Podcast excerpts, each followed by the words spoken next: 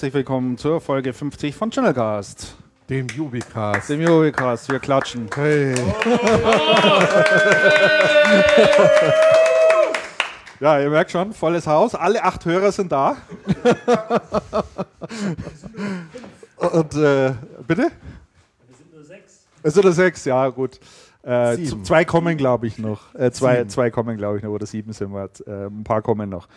Ja, genau. Heute live äh, aus Schwabing. Wir sitzen hier ähm, im Wirtshaus und zwar äh, am Brunnwart heißt er, glaube ich. Nee, zum Brunnwart heißt er, richtig, ne? In der Das Biedersteinstraße. durchaus sein.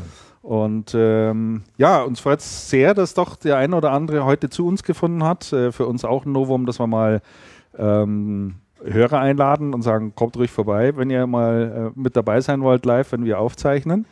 Und ähm, wir haben noch ein Mikrofon frei, weil nämlich äh, unser vierter Mann fehlt. Also der Markus wäre nämlich da, Moin, moin, Servus, ja. der Andreas wäre da. Hallo, hallo. Wer uns aber abgängig ist, das ist der Alexander Roth. Und Grund ist ein Vulkan Auf Bali. auf Bali, der Ist der vor auf Bali? Mm, Oder ich glaube Indo unten? Indonesien, glaube ich. Irgendwo da da unten. ne?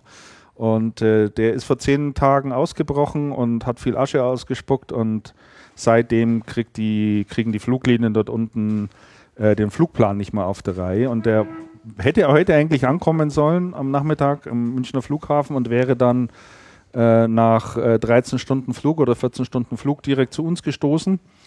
Aber der hat uns äh, vorgestern darüber unterrichtet, dass sein Flug storniert ist und er jetzt einen Tag später äh, zurückkommt nach München. Das heißt, er muss jetzt einen Tag äh, länger Urlaub machen. Ist bitter, ne? Das ist eigentlich total bitter. Der hätte ja gut zu tun eigentlich hier. Der hätte gut zu tun, ja. Zum Beispiel mit Channelcast 50, dem Jubicast. ja, da hätte er mal ein paar, paar, paar Anekdoten erzählen können. Mensch, ja. Aber jetzt geht's halt nicht. Naja, insofern haben wir heute ein Mikrofon frei oder ein Headset frei und das werden wir natürlich auch weitlich nutzen. Ist ja da auch der eine oder andere da, den wir dann mal mit ins Gespräch reinholen und äh, so über das eine oder andere Thema dann auch sprechen können. Wir haben äh, wie immer ja einiges, einiges vorbereitet. Wir werden da äh, munter durchhuschen und mal schauen, wie wir da vorankommen. Ähm, weil wir wollen uns ja nachher auch noch ein bisschen zusammensetzen, auch so noch ein bisschen quatschen, ein bisschen offline. Und äh, ja, wollen wir mal sehen. Ähm, dann können wir gleich direkt einsteigen, hätte ich gesagt, oder? Klick, klick. Eine Haben die Schießfoto. eigentlich schon. Was? Ich sag gar nichts mehr. Ja, doch, sag. Nein, nein. Was wolltest du Nein, nee, sagen? alles in Ordnung. Alles in Ordnung. Ich habe gerade hab unsere Hörer fotografiert. Ist noch irgendein ich werde gleich Faktencheck offen? versuchen, ich werde gleich versuchen, sie zu posten. Bitte was? Ist noch ein Faktencheck offen? Ich habe das? Wort noch nie gehört. Ach so. Ach so. Ich wollte, ja, ja, ich wollte noch was sagen. Äh, Im Übrigen, nicht nur, nicht nur Channelcast hat ein Jubiläum äh, und 50. Sendung, so ich habe noch was mitgebracht. Hört mal rein. How much do you think this advanced operating environment is worth? Wait just one minute before you answer. Watch as Windows integrates Lotus 123 with Miami Vice. Now we can take this Ferrari and paste it right into Windows Right. Now how much do you think Microsoft Windows is worth? Don't answer. Wait until you see Windows Right and Windows Paint and then listen to what else you get at no extra charge. The MS-DOS Executive, an appointment calendar, a card file, a notepad, a clock, a control panel, a terminal, a print spooler, RAM driver, and can you believe it? Reversi! That's right! All these features in Reversi, all for just how much did you guess? 500? A thousand? Even more? No, it's just $99! That's right! $99. It's $99! It's an incredible value, but it's true! It's Windows from Microsoft! Order today! Jetzt kommt's langsam durch, oder?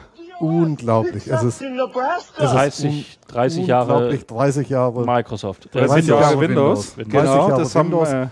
Ähm, für die Hörer hier vor Ort. Genau. Ihr habt das jetzt gerade nicht gehört. Das war eine Ansprache, ich denke mal von Bill Gates. Nein, das war äh, Steve Ach, Ballmer. war das schon Balmer? Das war Steve Ballmer Der in sagt- einer unsäglichen, in einem unsäglichen Jackett mit einer unsäglichen Krawatte und äh, noch, noch, noch total jung Genau. und verkauft Windows 1.0 oder Was die erste Version ihr, von wie Windows. Teuer es ist 500 Dollar. Und zwar in, in, in seiner un, äh, un, unnachahmlichen Art als, als wirklicher Starverkäufer. Also sensationell.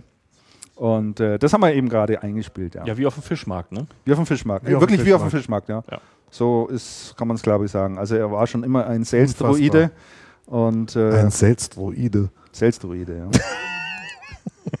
Das ist ein schönes Wort, oder? Es ist ein sehr schönes Wort, muss Ja. man echt sagen. Droide Also- oder Druide? Droide. Ach, Droide. Ja, so ein Roboter halt, Ja. ne? so ein Sales-Roboter. So eine Sales-Maschine. Sagt dir doch bestimmt was. Mhm. Genau, also Mir sagt das gar nichts. dann natürlich auch Glückwunsch an, äh, an, an Microsoft sozusagen, an für 30 Jahre ähm, Windows, 30 Jahre Windows, aber 50 Jahre Channelcast. aber 50 Jahre Channelcast. Und ich muss leider auch äh, gestehen, dass ich Windows vielleicht so geschätzt äh, 11 bis 12 Stunden benutzt habe. So in meinem Leben. Viel mehr waren es nicht. Vielleicht sollte ich mir das mal wieder anschauen. Vielleicht ist es ja mittlerweile Am, ganz am gut Tag geworden. oder in Nee, Summe? in Summe. Ich habe eigentlich nie mit, mit, äh, mit, mit Windows gearbeitet. Und in der Parkstadt auch nicht? Nee. Immer, immer, immer mit den anderen. Aber naja, ist halt so. Gut, dann steigen wir mal ein. Äh, wir haben äh, einiges an Personalien, die wir durchgehen wollen. Und äh, die erste, die wir notiert haben, es gab einen Wechsel an der HP-Spitze, nämlich der Jan Riecher. Der löst den Jochen Erlach ab. Ach, da haben wir doch gleich einen Einspieler. Da haben wir gleich einen Einspieler, gleich einen Experten, der hier mal, mal Platz nimmt und sich das Headset schnappt. Und äh, Vorsicht, schmeißt das Glas nicht um. So, stellen Sie sich bitte kurz vor, mit Vorname, Nachname. Ja, habe die Ehre, Michael Schickram. Ganz genau. Michael Schick war übrigens schon mal zu Gast im Channelcast gewesen, vor CC, Eigentlich immer zu Gast im Channelcast. eigentlich immer als Schattenredaktion, aber tatsächlich live. CC, CC 018. genau. Ausgabe 18 Channel, tatsächlich. Channelcast Nummer 18 war bei mir im Wohnzimmer. Richtig, ja. In, in der Da war, Damian, Fischfabrik. da war Damian noch dabei, ja. der, der damals noch der Fisch, heute noch nicht da ist, den wir noch schmerzlich vermissen. Damian, wo bist du? Ja, keine Ahnung, wo der Ja, ist. Wahnsinn. damals noch Fischfabrik genannt. Richtig, Fischfabrik. Richtig. Ja, genau, weil der, das kommt daher, weil der Andreas immer so viele Fische gezeichnet Genau. hat. Auf diesen komischen Genau. Holzstecken da. Genau. Den Pommesgabeln waren das. Ne? Exakt so ist das nämlich Ja. gewesen. Das machst du aber nicht mehr. Nee, das mache ich nicht mehr. Da gibt es eine Geschichte zu. Ah. Die, ich habe das immer über GMX verschickt. Und der Verteiler war ja immerhin 400 Empfänger groß. Ja. Und ähm, tatsächlich hat mich GMX dann als Spammer, als potenziellen Spammer abgeklemmt. Ganz genau so ist es, ja. Ja, Naja, genau so war es gewesen. Das, seine Berechtigung gehabt haben. da haben die, völlig, haben die völlig recht gehabt mit. Ich habe dann auch prompt aufgehört zu spammen. Darf ich ein kurzes Errata zu CC 018 noch Ja. nachschieben? Aber jetzt, jetzt selbstverständlich. endlich, Nach Jahren. nach drei Jahren. Yes. Ihr habt mich damals gefragt, warum ich bei der Also kaufe. Und ich habe erzählt, dass ich seit 19 Jahren den gleichen Ansprechpartner habe. Ich habe dann wütende Anrufe bekommen, warum ich den Namen nicht sage. Ich sage jetzt Urs Kramer. Ich gehe davon aus, er hört jetzt auch zu. Schöne Grüße nach Soest. Okay, Ah, sehr gut. ah, da war der Name. Den hast du bis heute. Den habe ich bis heute natürlich. Donnerwetter. Weil das ist ja seit dem letzten Channelcast, zu dem du da warst, schon Drei wieder ein Jahre, paar Tage her. fast drei Jahre, oder? Ja. ja. Jedenfalls bist du prädestiniert für dieses Thema, wie der Marco schon völlig richtig äh, festgestellt hat, weil du ein äh, langjähriger HP-Partner bist oder schon immer HP-Partner bist. Ist das Offline, hatte ich das, oder bist, off, bist du offline hatte ich das festgestellt, Christian. offline hattest Ja. du das festgestellt? Ja, das stimmt. Genau. Ja, ja. Ähm, und ähm, äh, du bist du eigentlich schon immer. HP-Partner oder bist du mal fremdgegangen fr- vorher? Ganz früher, Anfang der 90er, haben wir ein bisschen Acer gemacht und dann so etwa zu Da sind die ja 92. gerade gestartet, oder? Die hieß noch Multitech, ja, ja. Mul- ja. Und da muss man gleich sagen, definiere ein bisschen. ja es, ist, es war nicht ganz Na, wenig. na ja. na ja. Ich glaube, Ja, da war jemand sehr traurig, als, der, als ihr geschiftet habt. Aber dann so 91, 92 ist zur HP gegangen. Okay. Und seitdem Und seitdem dabei, ne? fast 100% HP. Genau, das heißt, du, du hast schon viel kommen und viel gehen sehen bei HP. Oh ja, Wie geht's dir jetzt mit der Aufspaltung? es ist noch ungewohnt. Inwiefern?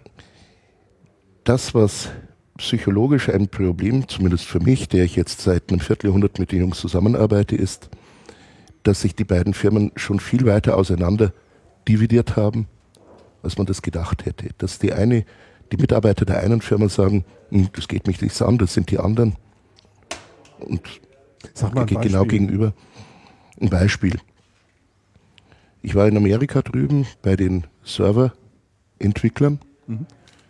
Da ging es dann irgendwann um Terminal-Server und ich fragte, was für einen Vorteil hat man jetzt, wenn man Syn-Clients von HP dazu nimmt. Und da antwortet mir der Entwickler, das weiß ich nicht, das ist eine andere Firma. Undenkbar, oder? Äh, eigentlich undenkbar. Eigentlich undenkbar, ja. Also ich meine, man könnte sich ja gegenseitig sozusagen wenigstens ein bisschen äh, unterstützen und sagen, ich, Und- ich habe hier übrigens eine Empfehlung. Aber und so das weiter, ist ne? doch auch Aber die Kommunikationslinie gewesen. Und die, Die völlige Trennung. Nein, nein, die Kommunikationslinie war eigentlich, Geschäft bleibt in der Familie. Wie hieß denn das? ähm, keep it in the, Keep it in the in the- family. in the family. Ja, das hört Und- sich aber so nicht nach der gelebten Praxis an. Wir werden sehen, wie es sich entwickelt. Und es war also auch sehr verblüffend, dass dann an den Türen, an den Glastüren Schilder dran hingen, dieser Gang ab dem 1.11. bitte nur noch HPI-Mitarbeiter oder jener Gang nur HPE-Mitarbeiter. Das ist echt unglaublich. Also das machen die da sehr straight. Gerüchteweise sind in Böblingen sogar irgendwelche Mauern hochgezogen worden. Im Ernst? Im Großraum. Im Großraum. ich weiß es nicht, ich habe es noch nicht gesehen. Ah, das wäre ja schon hart. Das wäre ja schon echt hart. Niemand hat die. Wie, wie, wie Niemand hat die Absicht, Absicht, eine eine Mauer, Mauer zu bauen. Mauer zu bauen. Ja, genau. Es ist, es ist, Also, es also ist es, es sind jetzt de facto zwei Firmen. Dann gehe ich ja jetzt mal fast davon aus, dass du ähm, sowohl den Jan Riecher kennst, als, Als auch auch, Jochen Erlach. als auch den, als auch den Jochen, Jochen, Jochen Erlach, Erlach. der den Posten ja vorher inne hatte Ja, und genau. jetzt ähm, in das Global System Integrator Team, was immer das auch bedeuten mag, äh, wechselt. Also es war, um da mal nochmal anzufangen, ein etwas überraschender Wechsel, fand ich jedenfalls. Es gab eine dürre Meldung, die an die, an die Presse verschickt wurde. Keine Pressemeldung im, im engeren Sinne, sondern nur eine Mitteilung. Auch kein Foto von dem, von dem neuen ähm, HP Deutschland-Chef. Also der praktisch das Ink-Geschäft verantwortet jetzt der, der Jan Riecher von Jochen Erlach übernommen. HP Inc. heißen sie in Deutschland nicht, sondern HP Deutschland GmbH. Ne? HP Also, Deutschland GmbH. Er ist Chef von der HP Deutschland gewöhnen. HP Deutschland GmbH, die, der, der Brand Inc. wird in Deutschland halt nicht, nicht richtig äh, verwendet. Ne? Aber Drucker- und PC-Chef ist jetzt der Jan Riecher, hat den Job von, von Jochen Erlach übernommen. Und da gab es nur eine kurze Mitteilung. Jochen Erlach wird eine neue Position im Global System Integrator Team übernehmen. Jan Riecher übernimmt die Rolle als General Manager und Managing Director, Director Germany and Austria. Das war's. Also war schon ein bisschen erstaunlich. Das kam dann am, am 10. November, also vor so, zwei Wochen. Es war so lapidar. genau, es war sehr lapidar. Es war so lapidar. Obwohl es eine große Personalie ist. Ja, und äh, weiß man dann schon irgendwas über die Hintergründe? Oder gibt es da nur Spekulationen? Also ich glaube, interessant ist der Name Jos Brenkel, der in dem Zusammenhang gefallen ist. Jos Brenkel ist der weltweite Channel-Chef von HPI. Und es ähm, hieß ja, er, er, Jochen Erlach, käme jetzt in das Team von Jos Brenkel, zuständig für die globalen Allianzen, also für die ganz großen HPI-Integratoren, ähm, unter anderem HPE. Und, und wenn man sich so überlegt, was der was Jochen Erlach so immer gemacht hat, dann ist es ja nicht das erste Mal, dass er im Team Jos Brenkel gelandet ist, sondern es hat eine gewisse Historie. Ah, okay. Das heißt, die kennen sich eh Die, schon. die, die kennen sich wohl schon seit vielen, vielen Jahren. Und ähm, auch hier, wenn ich mir jetzt ähm, die Karriere von Jochen Erlach anschaue, also von der SPO ganz früher in Deutschland über dem Direktvertrieb in Myanmar, in den Nahoststaaten, ähm, hin über die Leitung einer Landesorganisation in Deutschland, jetzt an eine globale Aufgabe. Bitte, das ist jetzt eine rein subjektive Ansicht, aber man muss jetzt auch überlegen, wie lang und wie alt ist Jos Brenkel. Keine Ahnung. Und der schon An Andreas, helf mir, Der ist schon gut älter. 60. Ja, schätze ich auch. Also dann, vielleicht soll er hier irgendwie ein bisschen Okay. gezüchtet nachgezogen werden. Naja, das ist ja durchaus nicht Ja. unüblich. Und, Jochen Erlach macht ja auch einen guten Job. und Jan Riecher ist natürlich in Deutschland auch kein ganz Unbekannter. Nee. Kann mich erinnern, irgendwann Mitte der 90er war er für Distribution zuständig. Dann ist er irgendwann in die, in die Hardcopy, in die Druckerfraktion gewechselt. Ähm, ist dann, hat dann globale Aufgaben gehabt, so bei den ganz großen Druckern, Cytex und Indigo und ähnliches. Und jetzt kommt er nach Deutschland zurück. Ähm, spannend an der Stelle auch, es hieß ja bis vor ganz kurzem, dass die HPI Dachorganisation in einer gewissen Ebene existiert. Jochen Erlach oder, oder der Mertens. Ich glaube, das CH ist wieder runtergefallen. Also wenn man genau liest, dann steht Ach, jetzt nur das noch Deutschland und. Österreich da, aber, aber Schweiz taucht nicht mehr auf. Ja. Das heißt, die Schweiz ist wieder, das war ja ein großes Ding, zu sagen, es ist nicht mehr nur Deutschland, sondern es ist Deutschland, Österreich, Schweiz, Ja. die, die Zuständigkeit. Aber guter, guter Punkt, ja. Ich finde generell noch den, äh, den Zeitpunkt auch etwas unglücklich oder merkwürdig. Ne? Der, zum 1. November geht der, geht, der, geht der Split und am 10. November gibt es den Wechsel bei, bei, bei äh, Inc. Deutschland. Wäre vielleicht eleganter geworden gewesen, man hätte das im Vorfeld aufgestellt und dann sagt am 1. November, wenn man jetzt an den Start geht, tätterete, dann gibt es zehn Tage später nach dem offiziellen ähm, Also mir, Split noch so eine Personalie. mir, mir wurde erzählt, dass die, das Angebot an Jochen Erlach wohl recht überraschend kam und sie haben ihm auch nicht viel Zeit gegeben, sich da zu drüber entscheiden. nachzudenken. So wird zumindest in HP-Kreisen erzählt. Aber Michael, du hast tatsächlich recht. Beim Christian Mertens steht drauf, Senior Director Mittelstands- und Partnervertrieb, Deutschland und Österreich, nicht mehr Schweiz. Ja, ja, bei Das Jochen. heißt keine, keine gemeinsame Organisation. Ja, beim, beim Riecher glaube ich auch nicht mehr. Nein, es steht nur noch Deutschland und Österreich da. Dann gibt es da noch eine, eine Fußnotenpersonalie. Ähm, und zwar der Steffen Rommel ist jetzt neu in der Betreuung der Gold- und Platinpartner ähm, in Deutschland, was HPI angeht. Der Nachfolger von Harald Rettich. Rettich, glaube ich, werden die allermeisten Aber ich dürfte niemals. HP-Partner Urgestein, kennen. HP Urgestein, der, der sich ins Privatleben zurückgezogen hat. Äh, Will sich jetzt um die Familie kümmern. Hat wohl recht jung noch, noch Nachwuchs. Steffen Rommel, ein ebenso Urgestein in HP. Kenne ich jetzt auch gefühlt, ich glaube 15 Jahre.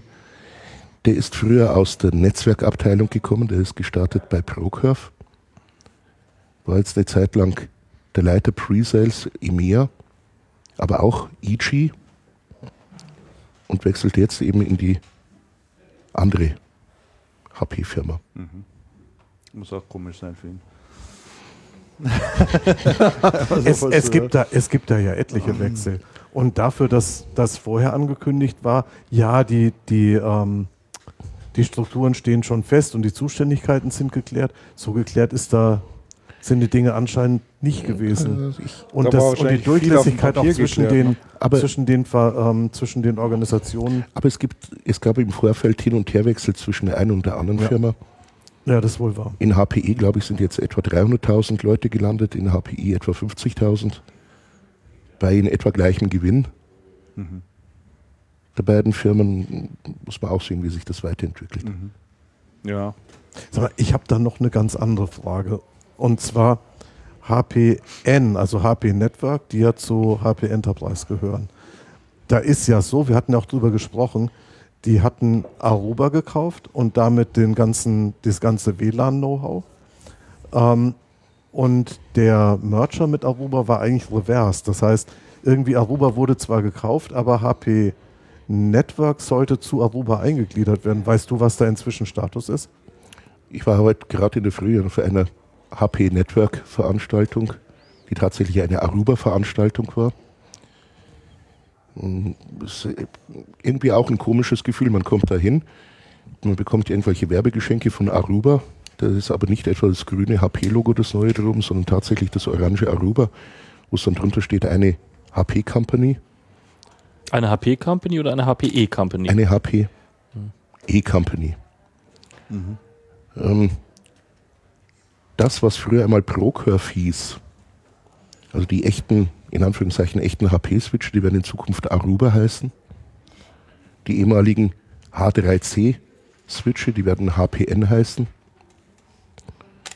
Ähm, man soll sich momentan auch als Aruba-Partner anmelden, also neben dem HP-Partnerstatus noch den Aruba-Partner-Status erlangen. Und es ist wohl auch tatsächlich so, mit Ausnahme von Deutschland und Frankreich, hat mir der eine erzählt, werden die HP-Mitarbeiter jetzt wohl in vielen Landesorganisationen zu Aruba geschoben worden und nicht umgekehrt. Also in Deutschland ist eine Sondersituation, dass die Aruba-Mitarbeiter jetzt bei HP sind, aber, aber das wäre bei weitem nicht in allen Landesorganisationen so. Okay. Auf der anderen Seite, wenn man Das so fühlt gesehen sich auch komisch Ja, an. das, das fühlt sich komisch an. Und, aber Ja, zumindest für alle, die, die halt schon lange Zeit dabei waren und schon lange mit der Company arbeiten. Also Irgendwann was- gewöhnt man sich da dran. Also was ganz interessant ist, wir haben ja den Namen Josch Sprenkel schon gehabt, was bei HP immer sehr wichtig war und da ist der Josch Sprenkel auch immer für gestanden ist, man möchte, dass ein Partner HP ist und zwar über alles. Das heißt, HP hat schon immer angefangen, das Geschäft zu verschränken. Das heißt, es gibt von HP auch Monitore, die, die spielen nicht wirklich eine Rolle. Warum ist HP bei Monitoren erfolgreich? Weil die Monitore in die Ziele laufen. Es gibt bei HP auch diese äh, hier USV. Ähm, nicht gerade strategisches Produkt bei, bei, ähm, bei großen Projekten. Ähm, HP ist recht erfolgreich beim Thema USV, weil USV auch Erge- also in, die, in die Ziele reinlaufen. Das heißt, es ist immer schon alles, möglichst alles ineinander verschachtelt gewesen. Das heißt, wer HP macht, magst du dies, magst du auch das, magst du auch jenes, magst du auch das. Und dafür bist du belohnt worden und du bist auch nicht unbedingt bestraft, aber doch, du bist irgendwie schon bestraft worden, wenn du in manchen, in manchen Bereichen dann fremdgegangen bist, auch wenn das keine Core-HP-Themen gewesen Das- sind. Und jetzt weicht das ja alles irgendwie Ja, das so das auf. weicht massiv auf. Momentan zum Beispiel fallen die Aruba-Umsätze nicht in die HP-Bonifizierung. Also unvorstellbar Un- eigentlich. unvorstellbar Das wäre früher das Erste gewesen. Rechnest du denn eigentlich mit einer, mit einer äh, zunehmenden Komplexität bei dem ganzen Thema oder, oder glaubst du, dass vieles einfacher wird? Technisch oder was Überhaupt. die Prozessketten Nein, bei angeht? HP. Überhaupt bei HP jetzt. Ich denke, die Prozessketten werden auseinandergehen zwischen den beiden Firmen, Völlig getrennt auch. völlig getrennt, was durchaus auch Sinn macht. Ich kann nicht ein Investitionsgut wie ein Storage-System mit den gleichen Tools und mit den gleichen Vertriebswegen vertreiben wie ein Wegwerfartikeldrucker 49 Euro. Ein We das, Was- das muss man sich. ein Aber, aber was, was, was, heißt das für 49. dich, was heißt das für dich eigentlich als Partner? Getrennte Prozesse bedeutet ja auch äh, doppelter, Ge gehört Doppeltes- heißt zunächst doppelter Aufwand. doppelter Aufwand eigentlich. doppelter ne? Aufwand. Ja. Momentan sind die Prozesse noch sehr ähnlich, nahezu gleich. Mhm. Jetzt ganz aktuell wurden ein bisschen Modifikationen im Zertifizierungsprogramm durch die HPE angekündigt. Da wird es neben den normalen Zertifikaten noch wieder so ein Punktesystem geben, die man über das Jahr sammeln muss. Aber im Großen und Ganzen momentan ist es noch gleich. Ja. Ähm, Die Technologie wird natürlich auf der einen Seite komplexer werden, wie bei jedem Hersteller. Also das, was ich heute da auf diesem Seminar wieder gesehen habe, es ist auf der einen Seite unheimlich spannend, was geht und was kommt. Und da habe ich auch kapiert, warum die Aruba gekauft haben. Interessant in dem Zusammenhang mal einen Blick auf den Gartner-Quadranten 14 und 15 zu werfen. Ähm, Es wird komplexer werden, was die Endgeräte angeht. Das sehen wir ja auch.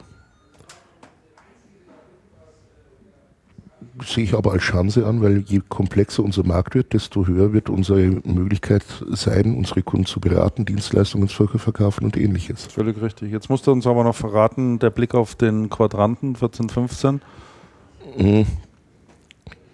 Was gibt es da zu sehen? Ver- Ganz simpel gesprochen, HP hat durch den Aruba-Kauf und die waren beide im, im Leader-Quadrant besetzt. Und man kann sagen, Cisco überholt. Cisco bewegt sich also auf einem auf hohem Niveau in Richtung links, wohingegen die kombinierte HP und Aruba eher Leicht so nach, nach rechts oben sich bewegt hat. Und rechts oben ist ja dann immer die Pool Position. Ganz genau, ja. Also sie, sie stehen rechter, aber unter einer Cisco. Okay. Sehr gut. Sollen wir weitermachen mit den Personalien? Haben wir noch welche? Wir können doch noch anschließen an die ähm, eine Veranstaltung, wo ein paar interessante Sätze gefallen sind, um das Thema HPE abzurunden. Ja. Da gab es ja auch, ich war leider nicht da, für, für Channel Observer war der, war der Klaus Hauptfleisch da. Äh, so stellt sich HPE in Deutschland auf. Die haben, wollten einen Rundumschlag machen, wie sie hier das Geschäft jetzt in Deutschland aufziehen. Ja, dann mach das doch mal.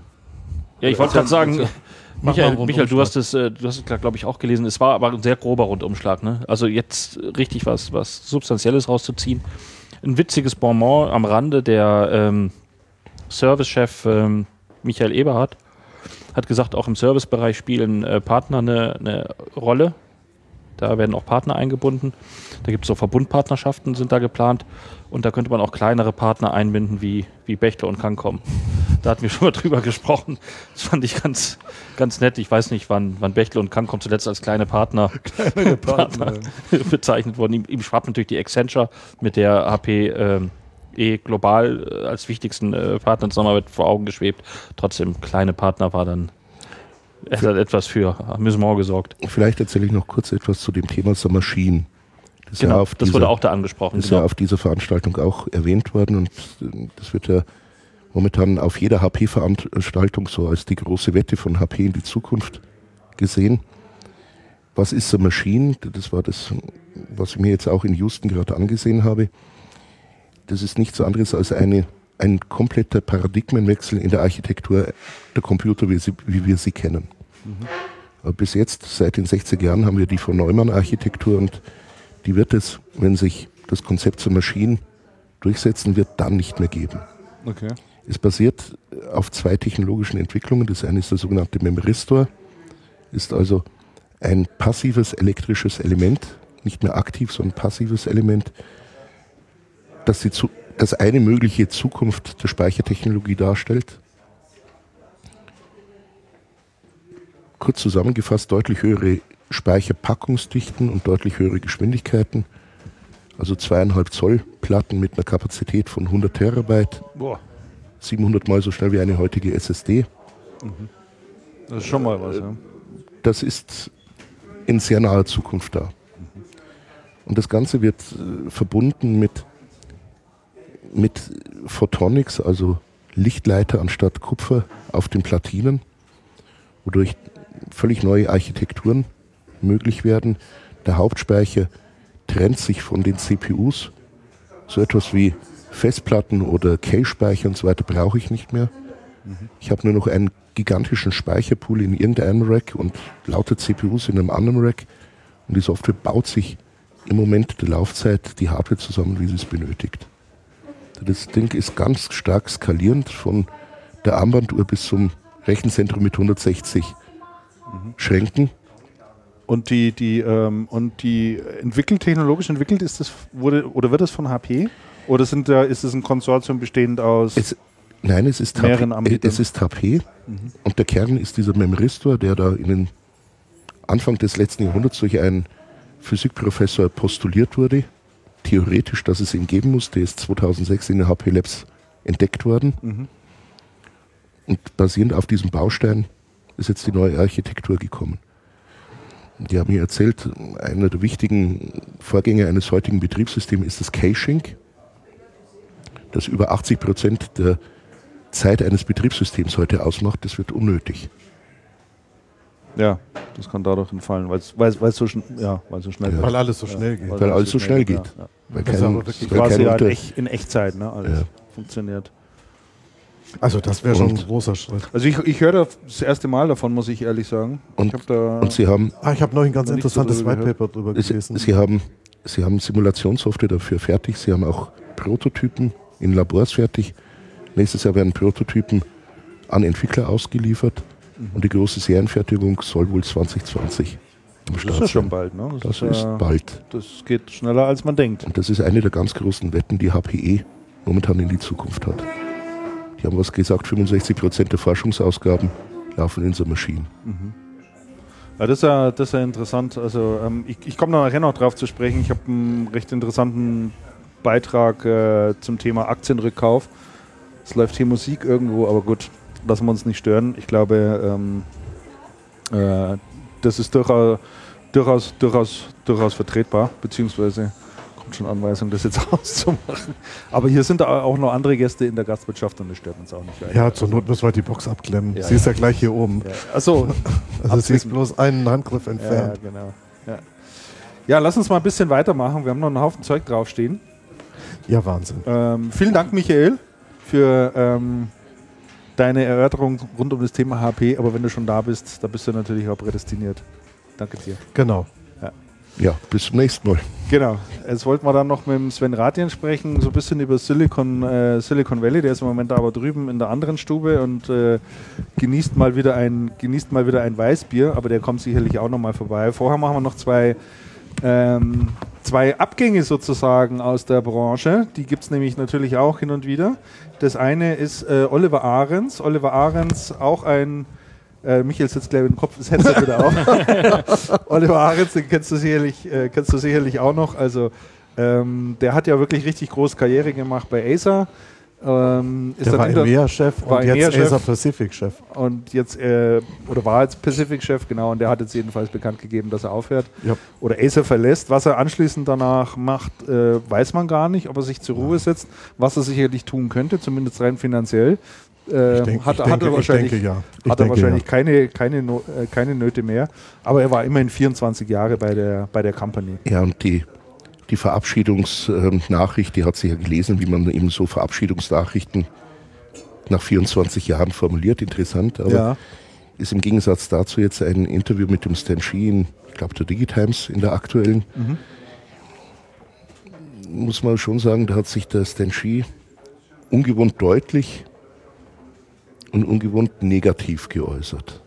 über Oliver Ahrens. Ja, Okay. Oha. also weiß nicht, ob es da wirklich so im Harmonisch Guten, gewesen. so harmonisch, wie es zunächst wohl den Anschein hatte nach 24 Jahren, aber, aber das Interview hat es in sich. Ähm, äh, war irgendwie detailliert ein bisschen was drin gestanden, ob es Auseinandersetzungen gab? Nein, nein. Oder, oder ähm, Nein, aber er hat so gesagt, so, wo es jetzt der Ahrens war, da geht es jetzt dann so richtig vorwärts. aha, okay. Das ist hart. Ja, das ist natürlich, das ist natürlich schon hart, ja. Das stimmt. Stan Shea hat sich ja in der, in der Digitimes in letzter Zeit öfter, Ja, der, der ist, öfter geäußert. der, der war eine Zeit lang war es sehr ruhig um ihn, Ja, aber in, richtig, in ja. letzter Zeit, Und seit der, seit der wieder Interim-CEO gewesen ist, kurze Zeit, seitdem hat er hat er wirklich auch sehr viel verlauten lassen. Und, ähm, und wirklich auch recht deutliche Worte. Manchmal ein bisschen missverständlich, aber der allerleiseste Typ war er ja nie. der, der hat jetzt zuletzt, hat er gesagt, wir werden auf keinen Fall, den, da kommen wir auch noch zu, wir werden auf gar keinen Fall unter irgendwelchen Umständen den PC-Markt verlassen. Da gibt es ja diese Diskussion, die IDC angestoßen hat. Ja, da Da kommen wir, kommen wir- nachher noch, kommen wir kommen wir, gleich nach, noch kommen wir nachher noch drauf. Ja. So, und jetzt lege ich es wirklich weg. Jetzt legst du es wirklich weg, weil ich weiß nicht, aber wahrscheinlich könntest du der nächsten Person auch noch was sagen. ähm, Oh ja, könntest du. könntest du. ähm, ich, ich werfe nur in die Runde ähm, Gabi, Gabriele Gabi Pohl. HP-Thema. HP-Thema. Ja, eigentlich ja nicht mehr. Ja, jetzt ja Toshiba-Thema, oder? jetzt eigentlich Toshiba-Thema. Auch Aber sie war vorher ja, natürlich, nicht mehr. Natürlich in der Channel-Organisation von, äh, von HP. Ja, aber auch, Und äh, Und das ist auch eine, was auch eine etwas, äh, wenn ich da mal reingrätsche, ein bisschen brisante Personal hier auch ist, ne? weil ähm, ich habe gerade noch mal geguckt, vor wenige Monate davor hat sich ja der, der Dirk Tomere verabschiedet schon bei Genau. Toshiba. ja. Die beiden sollten ja als Duo das B2B-Geschäft von Toshiba in der, in der Dachregion ankurbeln, Marktanteil verdoppeln, der war also nicht so bedeutend, fünf- Nein, nicht fünf- wirklich, ja. 5% auf 10%, aber immerhin. Aber auch für, für Dirk Tomere, der, der gewechselt ist, äh, gab es dann keinen Nachfolger, der, der ernannt wurde, soviel ich weiß. Und Nein, die Gabi Pohl hat das ähm, kommissarisch mit, kommissarisch, ja. mit, Mit dem übernommen. Key-Account-Chef zusammen ja, ja, ich glaub weiß. Und jetzt, Hab ist den sie, Namen aber äh, nicht und jetzt ist sie auch noch weg. Das ist schon, da kann man schon ein bisschen was, was reininterpretieren. Ne? Wenn da keine Nachfolger announced werden und sie hat das Geschäft interimsweise mit übernommen, ist jetzt auch weg. Also, Aber hatte die nicht schon immer Ambitionen Ja, in Richtung ganz- ihr, ihr Hobby zum Beruf ja, zu machen? war ja ganz witzig. Also, als sie bei HP aufgehört hat, hat sie ja eine Managementberatung ähm, gegründet. Ja. und bei denen Manager mit Hilfe von Pferden und dem Umgang mit Pferden zu neuen Erkenntnissen geführt werden sollen. Das hast du jetzt schön ausgedrückt. Und, Dazu kommt, natürlich bei, und dazu kommt natürlich bei Toshiba auch noch diese Hintergründe mit, mit, mit den Bilanzen. Wir hatten es gerade gesagt. Letzten äh, Jahr. CEO zurückgetreten, gigantische Verluste vor einer Woche announced Ja. mit einer Milliarde, glaube ich. Nein, ja, Ich glaube, Wahnsinn, Höhe, das ist ja Unsummen. Ja, ja, ja, ja. Ja, ja. ja, ja. so, und, und dazu hat sie damals gesagt, das ist so ihr Traum, was sie jetzt machen möchte. Kurz danach ist sie bei Toshiba aufgetaucht. Richtig. Aber sie hat jetzt nahezu wohl wortgleich das Gleiche wieder gesagt, dass sie also sich jetzt auf, Hat sie gesagt. Hat so sie auf, gesagt. auf ja. die mm, Entwicklung ihrer eigenen Firma konzentrieren möchte. ja, aber ich würde mal sagen, da ist bei Toshiba wenig Perspektive gewesen. So wirkt es, ja. Ja, Oder so mittelfiel. ja, ja denke ich auch. Also ich wenn mal man, wenn man überlegt, wo Toshiba herkommt im Notebook-Markt, wie stark die mal waren, gab es ja eigentlich nur Toshiba und dann kam lange nichts. Ne? Ich meine, die hatten ja so einen, einen Anruf. Toshiba Oh. oder Microsoft Pressestelle? 0800er Nummer wieder. Siehste? Microsoft Pressestelle oder Weißt du, Telekom? Microsoft Pressestelle, ich sag's dir. Wir verfolgen uns jetzt hier, da kannst du machen, was du willst. so, ähm, wir haben noch eine Personalie. wir haben eigentlich noch, noch zwei Personalien. Äh, die gehen wir auch noch ganz schnell durch, bevor wir den Sven Ratin, der hier uns, äh, oder mir zumindest gegenüber sitzt und äh, rechts vom, vom Markus, äh, hier noch mit ins Gespräch reinnehmen. Ähm, das können wir, denke ich, auch relativ schnell machen. Der Jörg Hasselbach, äh, kommend von Notebooks Billiger, ist aufgeschlagen beim Distributor und zwar bei der Action Europe und äh, soll dort, äh, glaube ich, vorwiegend den äh, B2B-Bereich ausbauen, soweit ich das verstanden habe. Er ist wieder bei in seiner alten Firma In seiner sozusagen, alten Firma, weil er, war, er war lange Jahre, ich glaube vier oder fünf Jahre war er bei Devil und Action Europe ist Ja. ja die Nachfolgeorganisation. Ist Ganz so nach eine der Übernahme durch. Ja, genau. richtig. Oder sehr vieles, genau, sehr viel, sehr viele. Und der Hasselbach ist ja auch sehr stark im Komponentengeschäft gewesen. Genau. Also insofern, Und dann haben wir noch, äh, dann haben wir noch das Thema Andreas Bichelmeier. Den kennt vielleicht auch der eine oder andere. Der ist auch schon relativ lange, ich glaube seit 96 oder 97 bei der Ingram. Und äh, das ist der neue Cloud-Chef dort. der Andreas Bichelmeier ist tatsächlich ganz früher bei der Makrotron gewesen. Ist dann zur, ist dann zur Techdata und war der ähm, Chef des Netzwerkgeschäfts, zuerst Ja. Cisco, dann das gesamte Netzwerkgeschäft und wurde dann für UC zurückgeholt nach Ingram. Genau. Und das hat, UC und TK-Geschäft gemacht. Genau, ja. UC und TK, also die, diese ganzen Avaya-Geschichten und, und Videoconferencing-Systeme und solche, solche Dinge, das hat er aufgebaut. Und das ist jetzt schon, das schon ein ordentlicher Schritt, den er da. Aber da, den ja, er da da, macht. da stellt sich aber doch die Frage, ist denn jemand wie der Andreas Bichelmeier der geeignete Kandidat, um das Cloud-Geschäft einer Ingram voranzutreiben? Also ich glaube, ich glaube, er versteht genau, worum es beim Cloud-Geschäft geht. Und ich denke, er ist, ähm, weil er halt aus dem Netzwerkbereich kommt und weil es bei diesen, bei diesen TK-Geschichten schon sehr stark Richtung virtuelle Telefonanlagen und solche Dinge geht, also auch Cloud-basierte Themen. Und er ist bei der Ingram sehr, sehr gut vernetzt. Das heißt, wenn jemand Cloud macht, dann muss der aus verschiedenen Abteilungen auf Leute Das zugreifen. ist ja auch nicht ganz unwichtig. Und ne? das ist nicht ganz trivial.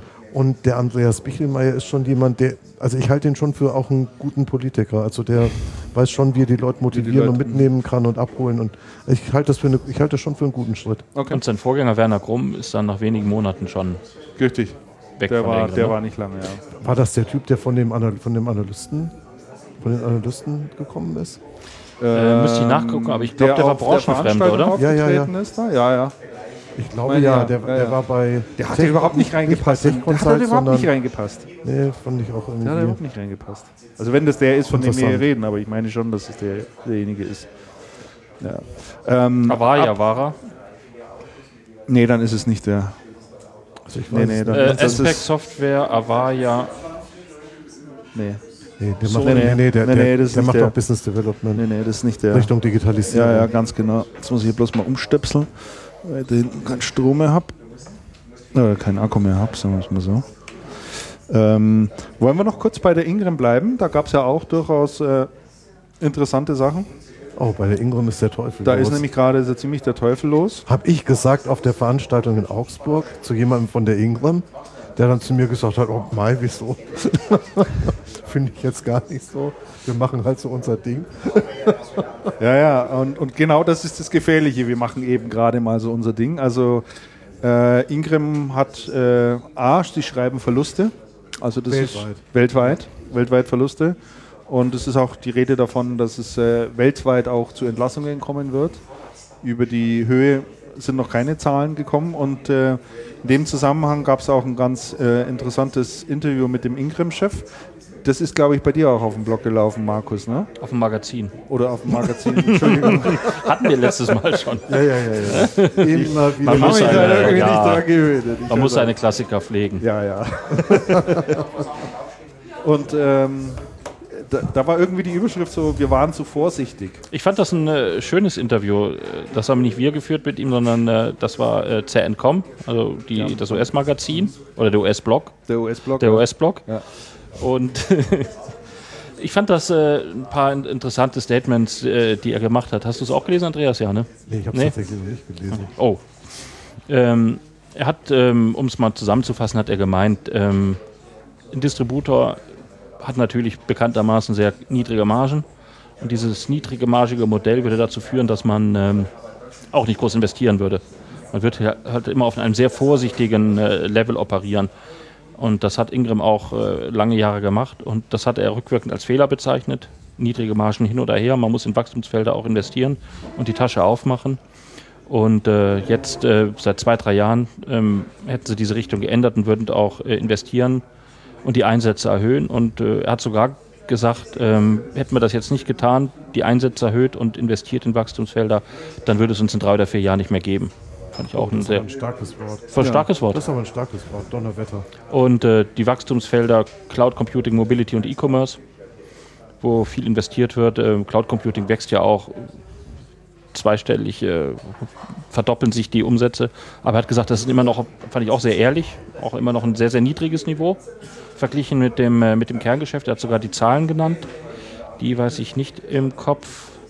Äh, 0,4 Prozent der jährlichen Erlöse trägt Cloud Computing bei, also ungefähr 200 Millionen Dollar. Also auch quasi, nicht- quasi nichts. 0,4 Prozent. Er hat aber auch gesagt, unser Kerngeschäft ist halt so groß, dass auch ähm, Geschäftsbereiche, die schon eigentlich ganz gut was beitragen, immer klein erstmal aussehen. Aber nichtsdestotrotz wird, wird, wird da Ich investiert. glaube, und- das ist natürlich Das ist immer schon so ein die, Problem in der die Distribution. Ja, das ist immer eine Herausforderung für die Distribution. ne? Also wo geht der Markt hin, was entwickelt sich, welche Bereiche werden was, musst du, wo musst du rein investieren? Die Gelder von den Herstellern, um neue Geschäftseinheiten aufzubauen, fließen natürlich auch nicht mehr so stark, wie wie es wie es sicherlich früher war, als man noch viel Geld in die Hand genommen hat. Äh, gemeinsam und gesagt hat, das bringen wir jetzt voran, dieses Thema. Das ist natürlich auch alles schwieriger geworden.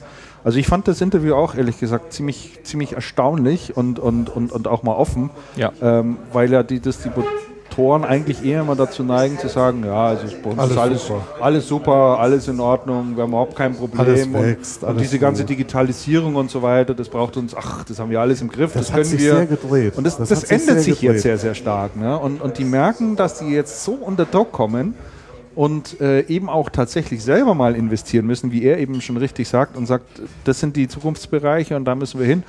Was im Übrigen äh, auch bedeutet, andere Sachen sein zu lassen.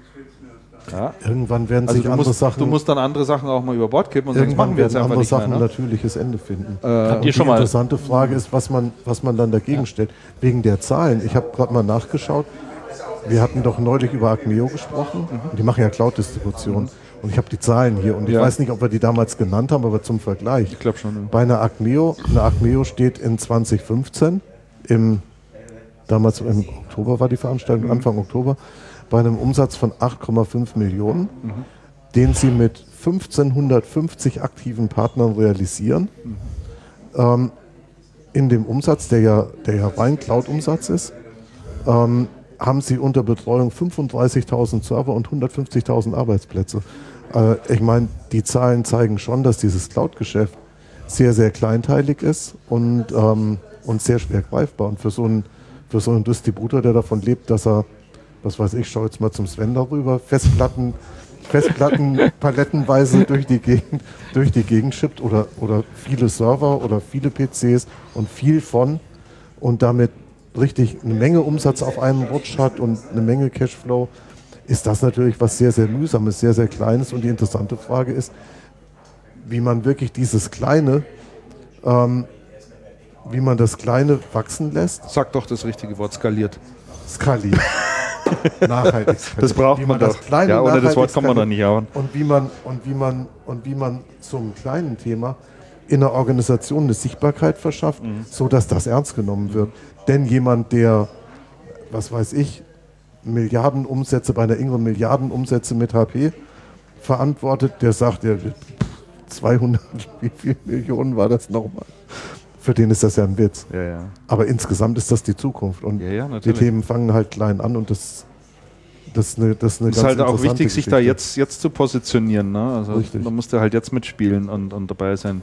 Ja. es war äh, der, der, kleine, Sven Korrekt- Rathjen hat das kleine Korrektur noch. Ja. Ähm, es war keine Interview, es war eine Kundenveranstaltung von Ingram. Kundenveranstaltung. Genau, er hat das vor, den, vor, den, vor den Kunden gesagt. Aber trotzdem bemerkenswert. Ja, Äh, ist absolut bemerkenswert. und ähm, ich ich hatte, dass ein Distributor Fehler einräumt und gesagt hat, da haben wir was falsch gemacht, habe ich bislang noch nicht gehört. Ja, Im Übrigen glaube ich, äh, Doch, ich habe das schon mal gehört. ja, das ist mir wieder klar. Das, im Übrigen glaube Ich ich, kann genau sagen, wann und wo das war und wer es gesagt hat. also im Übrigen glaube ich, dass es bei den anderen Distributoren auch nicht anders aussieht, ehrlich gesagt. Nein, das glaube ich auch so. Vor der Das ich Herausforderung stehen die alle. Das ist nun mal der Markt und die momentanen Umstände. Das Headphone über, äh, das Headset übergeschnallt hat sich mittlerweile der Sven Rathjen, der äh, jetzt neben mir sitzt. Vorher saß er mir noch gegenüber. Schön, dass du da bist. Servus. Für alle, die dich nicht kennen, pass mal auf, ich darf dir mal das Mikrofon ein bisschen so, so okay. vor den Mund nehmen. Ja, warte mal, nur mal ein bisschen drehen. So, jetzt äh, hört man dich besser, Perfekt. oder? Nee, Immer noch nicht? hin. So. Jetzt. ja, ich mache mal noch ein bisschen Dampf drauf bei dir, dann, dann funktioniert das schon. So, jetzt, äh, jetzt hören wir dich dann auch gleich lauter. Ja, Sven Ratjen, für alle diejenigen, die dich nicht persönlich kennen, du bist ja auch äh, jetzt durchaus schon einige Jahre in der Branche. Oh ja. Ähm, ja. ich wollte jetzt nicht sagen, dass du darin alt geworden bist, sondern Das sage ich nicht, nee, nee, aber stimmt schon. aber hast dort auch schon einige Stationen durchlaufen, zumindest jetzt zuletzt und aktuell bist du bei Western Digital Richtig, ja. und hast hier lange Zeit die Deutschlandgeschäfte geleitet und bist jetzt rübergewechselt vor Sieben Monaten. sieben Monate in die Vereinigten Staaten, äh, bist in Mountain View, Ja. gegenüber von Google, wie du vorhin erzählt hast. Ja. Und äh, ja, das ist natürlich schön, mal jemand hier zu haben, der uns mal ein bisschen hautnah erzählen kann, wie es denn da im Silicon Valley zurzeit so zugeht und ähm, wie das dort alles so funktioniert und ob es funktioniert und ob das alle, nicht alles eine große Blase ist und wie sich das entwickelt. Äh, da hast du ja einen ganz guten Einblick. Wie geht's dir denn da drüben? Fangen wir mal so an. Ähm, das ist unwahrscheinlich spannend. Und ich finde es einfach faszinierend, was in diesen wenigen Quadratkilometern wirklich alles passiert. Und das ist wirklich, äh, wirklich beeindruckend.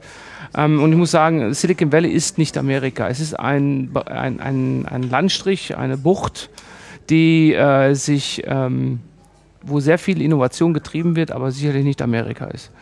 Und das spiegelt sich in äh, vielen Facetten da, speziell in dem Da Umfeld kriegt noch eine Brezel. eine. Brezen, das ist sensationell, habe ich auch lange nicht mehr gehabt. und äh, danke Jörg. Und es ist wirklich so, dass der, die, ähm, das Silicon Valley wirklich etwas ganz anderes ist, als, als was die normale USA ist. Und ähm, Inwiefern? Weil, weil, weil, weil geschlossene Gesellschaft? Oder, Nein, oder, das nicht. Es ist sehr offen. Die amerikanische Gesellschaft ist sehr offen, sehr innovativ, nimmt sehr viele Menschen auf. Speziell im Thema Immigration im Moment ist ja auch ein Thema in Deutschland. Ja. Ähm, da sind die sehr, sehr offen, aber in Form von ähm, der Geschwindigkeit von Veränderungen, die aufzunehmen, Trends aufzunehmen, diese dann umzusetzen mit der äh, Möglichkeit der, äh, der Wagnis, des Wagniskapitals, Venture Capital entsprechend äh, neue Themen anzutreiben. Äh, Beispiel über, Beispiel Airbnb und, und Slack als Beispiel, um ein paar Namen einfach zu nennen. Ja. Und das sind Sachen, die einfach dort relativ schnell äh, gestartet werden. Und es ist eine schöne Kultur, wo immer wieder neue Themen versucht werden. Und wenn es mal nicht funktioniert, okay, there's something new. Und das ist etwas, was wirklich einzigartig ist. Ich, ich liebe es. Ähm, das Wetter ist definitiv besser im Moment als hier in, in München. Ähm, tagsüber, nachts ist es auch sehr, sehr kalt, aber es ist wirklich eine wirklich sehr spannende Region. und was vermisst du an, äh, an Deutschland oder auch speziell München? Du hast hier gerade gesagt, dass äh, das Bier sei hier doch deutlich besser. Das Bier, die Brezen, Fußball. Die bayerische Kultur. Fußball, ich bin immer noch- Du ich bist bin- großer Bayern-Fan. Ja, ich bin immer noch auf der Suche nach einem geeigneten Sport und ich muss sagen, zum Thema Football, äh, das ist wirklich eine sportliche Sache, da bin ich noch nicht so richtig in dem Thema drin. Wird Bayern München, äh, kannst du die Spiele verfolgen? Werden die ähm, gesendet? Ja, da Bundesliga äh, oder Fox, Champions League? Fox 1 oder Fox 2, je nachdem, ob das Spiel wichtig ist. Das, das Spiel Bayern gegen Dortmund war nicht wichtig, da wurde ein Footballspiel gezeigt, College Football. Also es kommt ganz darauf an, wie die, äh, wie die Herausforderungen sind da lokal. Aber so muss ich sagen, das ist deutsches Essen, deutsche Organisation in vielen Themen ist schon etwas, das, ähm, das vermisst man schon. Was machst du jetzt genau drüben in den USA? Was ist dein, was ist dein Job? Was, ist, äh, was machst du da? Ich habe die ähm, für Western Digital die gesamte Roadmap im Bereich External Storage, das heißt klassische USB-Festplatte, plus äh, alle NAS-Produkte, die wir als Unternehmen vertreiben. Das ist in meinem Produktumfeld, die ich verantworte weltweit. Okay. Also raus aus dem Sales, das ich in Europa hatte, hin zur Produktdefinierung. Was sind die neuen Themen, die man halt treiben muss? Bist du dann auch viel unterwegs? Überhaupt nicht mehr, weil alles, was ich habe, ist im Umkreis von 10 Meilen. Alles, was du hast, ist im Umkreis von 10 Meilen. Alles, was ich brauche, Software, Unternehmen und Themen und so weiter, ist alles im Umkreis von 10 Meilen. Das ist natürlich praktisch. Ist sehr praktisch, das heißt, die Intensität der Reisenotwendigkeit ist wirklich sehr, sehr gering. Da musst du auch nicht mehr nach Russland fliegen. Äh, nein, nein, nein. Ich war aber gerade, ich komme gerade aus China und ich war eine Woche in China und das ist auch wirklich sehr, sehr spannend. Das ist wirklich sehr, sehr spannend.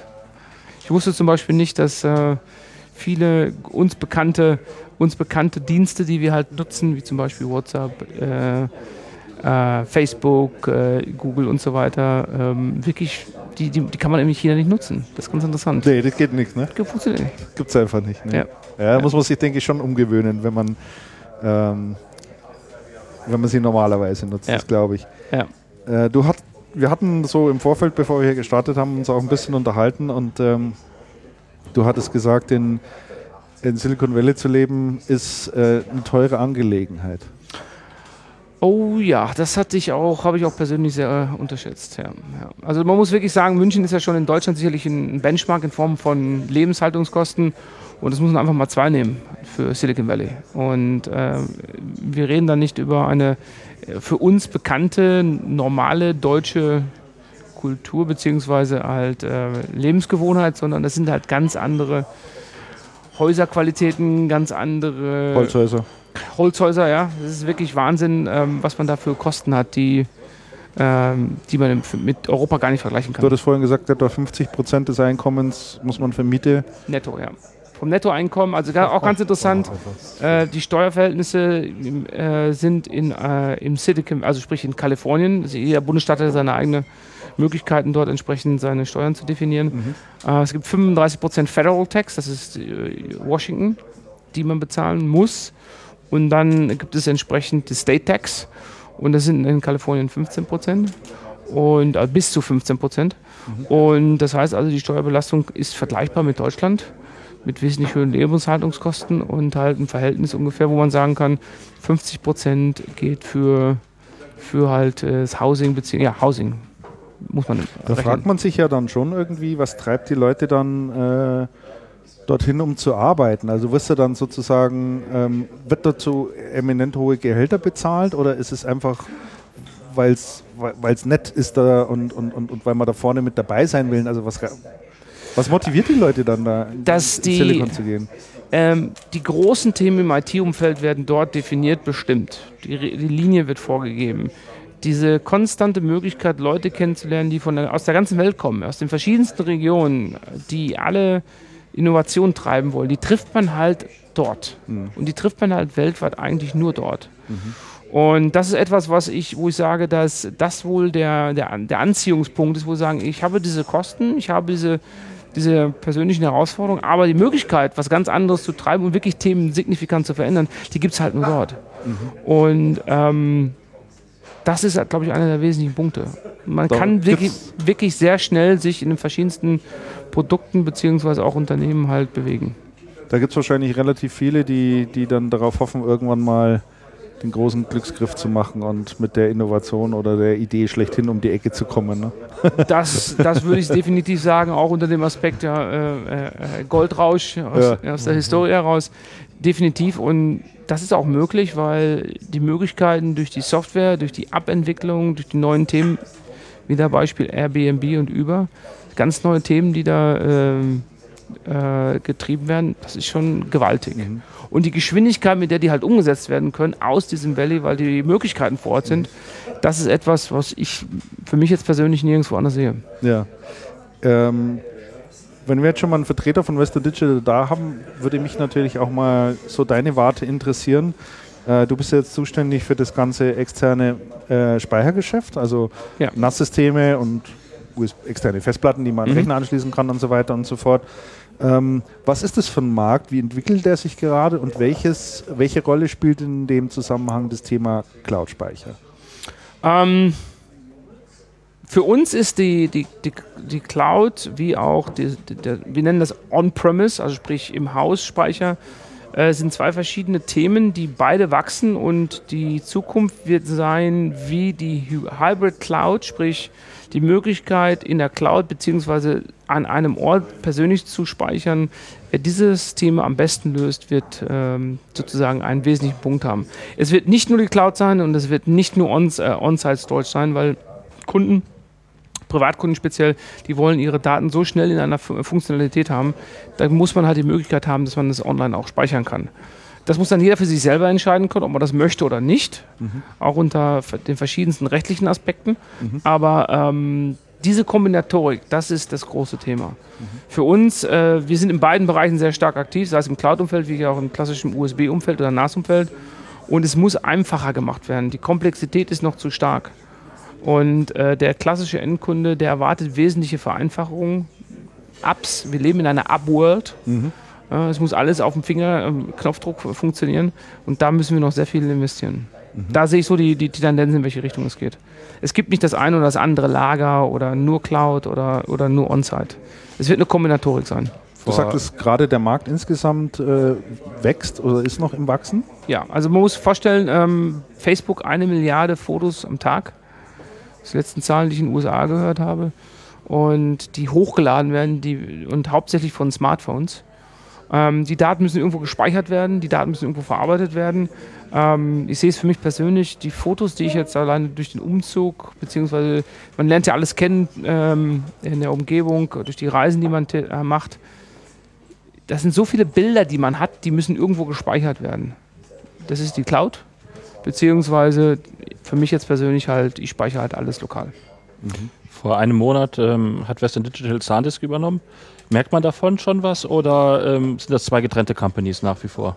Und was sagst du bitte zu dem Kaufpreis? 19 Milliarden für USB-Sticks. Ja, ich, ich, fand, ich fand den, das Kommentar wirklich, ich weiß gar nicht, von wem von euch das kam. das war Markus. glaub Markus ich, ja. war das. ähm, also die, ähm, wir haben ein offizielles Angebot abgegeben und im Moment finden die entsprechenden regulatorischen Themen statt.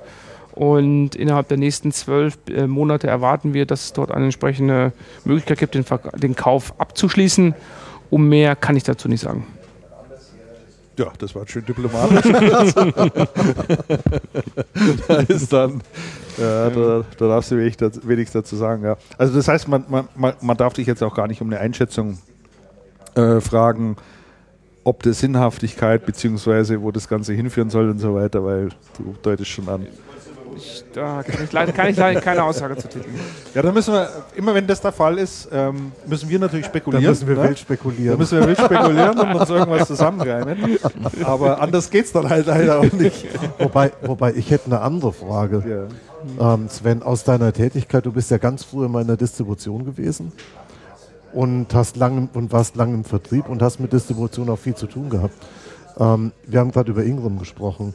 Ähnliches wie bei Ingram passiert ja bei den großen Distributoren, eigentlich bei allen.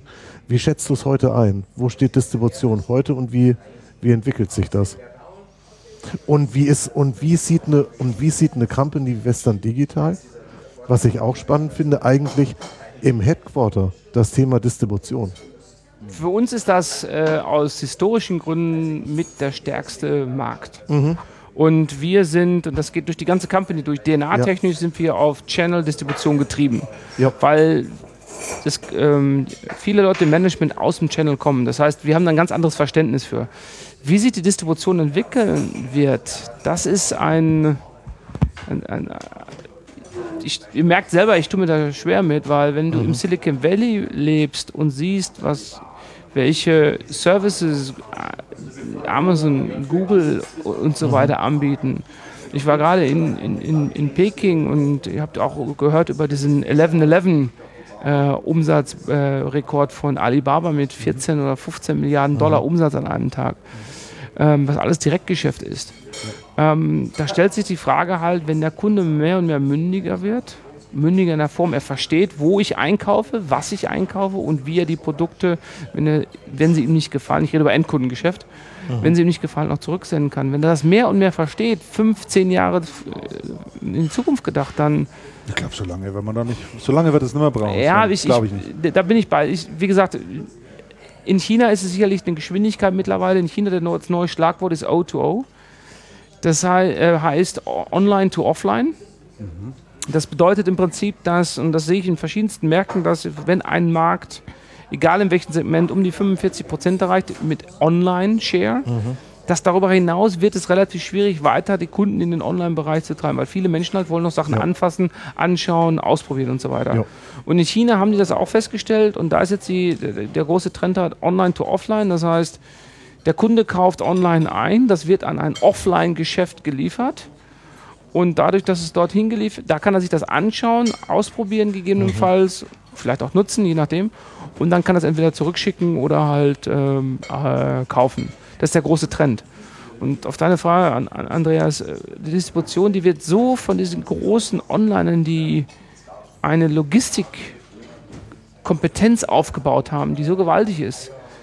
Für, ich rede über das klassische Endkundengeschäft. Ja, ja. B2B ist ein ganz anderes Thema Ja. und ich glaube auch da die, der Lösungsansatz in dem B2B-Umfeld mit der Komplexität, der IT, der Sicherheit der IT, da wird sehr viel Zukunft sein. Das klassische Endkundengeschäft, Boxen von A nach B, das ist, wird sportlich.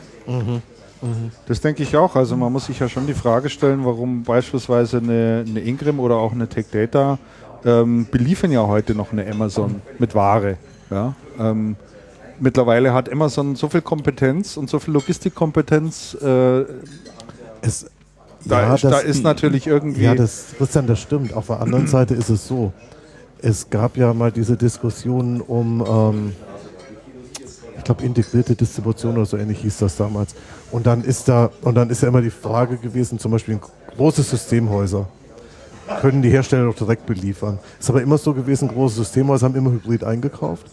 Und es war überhaupt nicht eine Frage der, des Beliefern können, sondern es war eine Frage der Verfügbarkeit. Ja. Das heißt, als Hersteller hast du niemals so die Masse, die du kanalisieren kannst zum großen Systemhaus, wie der das braucht. Das heißt, flankierend geht er immer auch über Distribution und unterschiedlichste Kanäle. Also insofern die ja, da bist du jetzt aber im B2B-Geschäft. Richtig. Es ist aber zum Beispiel bei Retailern wie Mediamarkt und ähm, Saturn oder auch bei Amazon ganz genauso. Es wird zum Beispiel Apple bedient den Mediamarkt über die Also und Apple bedient den Saturn über die Techdata. Also auch da ist, ein Distri ist eine Distribution zwischengeschaltet, allerdings mit einer ganz anderen Funktion als zum Beispiel im Systemhausgeschäft oder sowas. Ja, ja, Ja, natürlich. klar. und ich glaube auch, dass ähm, es gibt ja auch in Deutschland mit Amazon Prime oder auch andere Anbieter wie auch im Valley alles bis 9 Uhr im, am Morgen Same Day Delivery Same haben wir Day jetzt hier in Delivery. München mittlerweile. Und Ich habe es schon ausprobiert. Drei, drei, nach drei Stunden war mein Paket da. Echt? Ja, und jetzt Wow. spinne ich jetzt das einfach mal weiter, wenn das beim Endkunden funktioniert und der Fachhändler oder das Unternehmen braucht Informa äh, Ware, dann funktioniert das im gleichen Umfang. Mhm. Und diese Geschwindigkeit, mit der standardisierte Produkte dann verteilt werden können, ich glaube, das wird eine signifikante Marktveränderung geben. Im Lösungsgeschäft, das ganze Thema Sicherheit, das ganze Thema Backup, Data Security und so weiter, das wird sicherlich unser Geschäft weitertreiben und äh, wird Lösungsoptionen bieten für die Distribution, die sich sicherlich in dem Bereich Lösungen noch mehr entwickeln müssen. Meine persönliche Meinung.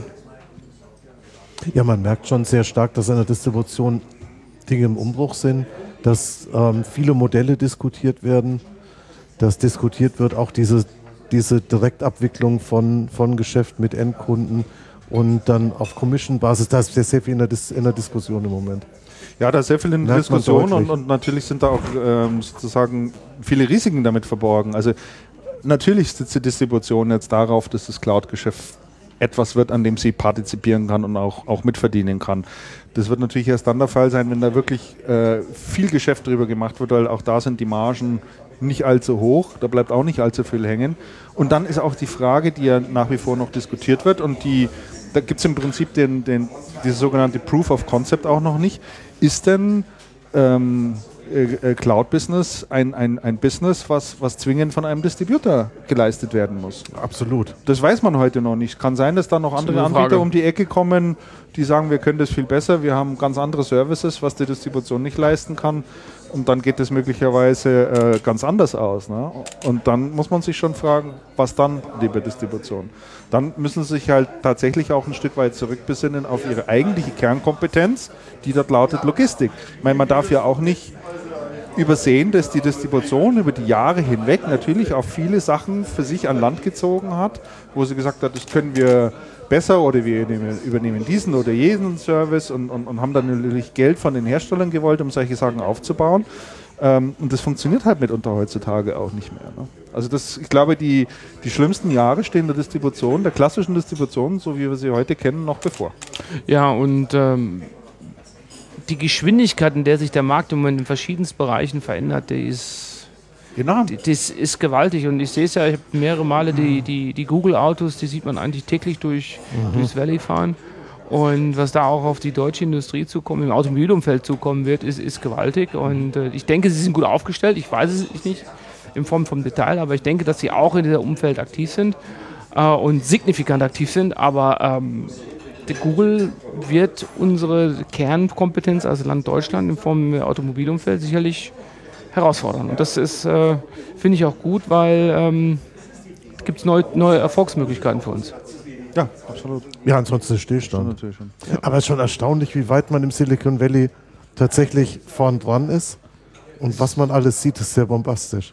Ja, das ist, muss ich sagen, jedes Mal, also als ich das erste Mal dieses Google-Auto gesehen habe, Hübsch ist es ja nicht wirklich. äh, Ne? hübsch ist es nicht, da habe ich immer, wie hieß, er, wie hieß dieser noch, dieser äh, Karlsson vom Dach, ja, ja, ja, ja, ja, dieses Auto. Das Fliebertüt, das oder? Fliebertüt, genau. Und ähm, da habe ich mal daran gedacht, aber letztens ist ja auch einer angehalten worden, ähm, ein, ein, äh, ein Google-Auto, weil es zu, zu langsam gefahren ist. Nee. Äh, und ähm, ich hatte ja auch, ich musste jetzt ja auch immer einen Führerschein machen, weil wenn man vor Ort ist, weil mehr als drei Monate und angemeldet ist über ein Visum, muss man ja auch seinen Führerschein machen. Habe ich auch eine Verwarnung bekommen im Führerschein-Test, den ich nochmal machen durfte nach über 20 Jahren, dass ich zu langsam gefahren bin. Ja, ich bin Als Deutscher bist du zu langsam gefahren. ja, ich, ich durfte in der? Zone 1 25 fahren, ich bin 21 gefahren, es gab dann Abzüge. Bitte? Ja, ja. Und da habe ich dann eine, eine Mahnung bekommen, es dass in Zukunft verrückt. bitte die Geschwindigkeit einhalte. Normalerweise dachte ich eigentlich als Deutscher, du bist auf den Straßen unterwegs, das geht hier alles viel zu langsam und äh, Ja, ja, ja. dass man ein bisschen zu schnell unterwegs ist. Musstest du rückwärts einparken? Ich musste rückwärts einparken, dann fährt man ungefähr 20 Meter, muss man in der geraden Linie zurückfahren. Und also klassisch umdrehen und äh, nach hinten schauen und gerade zurückfahren. Wenden in drei Zügen. Wenn in drei Zügen, ja. Und im eigenen Auto. Und vor allen Dingen, das war auch ganz interessant, als ich diesen äh, Test gemacht habe, bin ich zum ähm, DMV, äh, Department of Motor Vehicles, gefahren. Dann kam ich da an, nach dem Termin, was hervorragend funktioniert und organisiert ist, muss ich echt sagen, bei den äh, Amerikanern ist wirklich gut organisiert. Und kam ich da an, dann hier ist meine Unterlagen, ich möchte jetzt hier den Test machen, dann guckt er mich an. Wie sind Sie denn hier hingekommen? Ich sag, ich bin hier hingefahren. Mit dem Auto? Ja, das dürfen Sie doch gar nicht. Ich sage, wie, das darf ich gar nicht. Und dann haben sie, ja, das ist, Gesetz ist geändert worden. Wenn Sie ein Visum X haben, dann müssen Sie mit einem äh, kalifornischen Bürger, Inhaber einer kalifornischen Driver's zum Test kommen. Nein, das ist nicht wahr. Genau. So, und dann guckt er mich an. Sie haben jetzt genau zehn Minuten Zeit, jemanden zu organisieren, der mit Ihnen dann äh, den Test macht. Und dann habe ich dann einen Kollegen organisiert, der in der Nähe wohnte. Und dann sind wir wirklich um den Brunnenwart einmal rumgefahren, sozusagen. Ja. Dann kam der Prüfer, guckte rein, der zeigte ihm den amerikanischen, den äh, kalifornischen Führerschein. Der guckte den an, machte einen Haken dran, bitte aussteigen. Nicht im Ernst. Dann ist der Prüfer eingestiegen und dann bin ich mit dem losgefahren. Sind wir zehn Minuten gefahren, kam er zurück, dann musste der wieder einsteigen und mit dem musste ich vom Gebäude wegfahren, vom Grundstück runterfahren, damit sichergestellt ist, dass ein, ähm, ein äh, Unfassbar. Führerscheininhaber dabei ist, der einen kalifornischen Führerschein hat. Wahnsinn. Wahnsinn. Unfassbar. Manche Sachen sind aber schon ganz schön kompliziert, oder? Ja, da sind sie ähm, schon, aber ich muss bei allem, äh, es war wirklich Spaß, ich habe so viel gelacht. Sie sind extrem gut organisiert. Das ganze Thema Migration, das ganze Thema Organisation, äh, neue äh, Leute, die ins Land kommen, zu intrigieren und so weiter, da sind die wirklich, muss ich sagen, Chapeau. Da sind die wirklich gut. Ja gut, USA ist schon immer ein großes Einwanderungsland gewesen. Richtig. Von immer, ne? Und das war mir Eigentlich nie, immer. eigentlich immer. Eigentlich immer.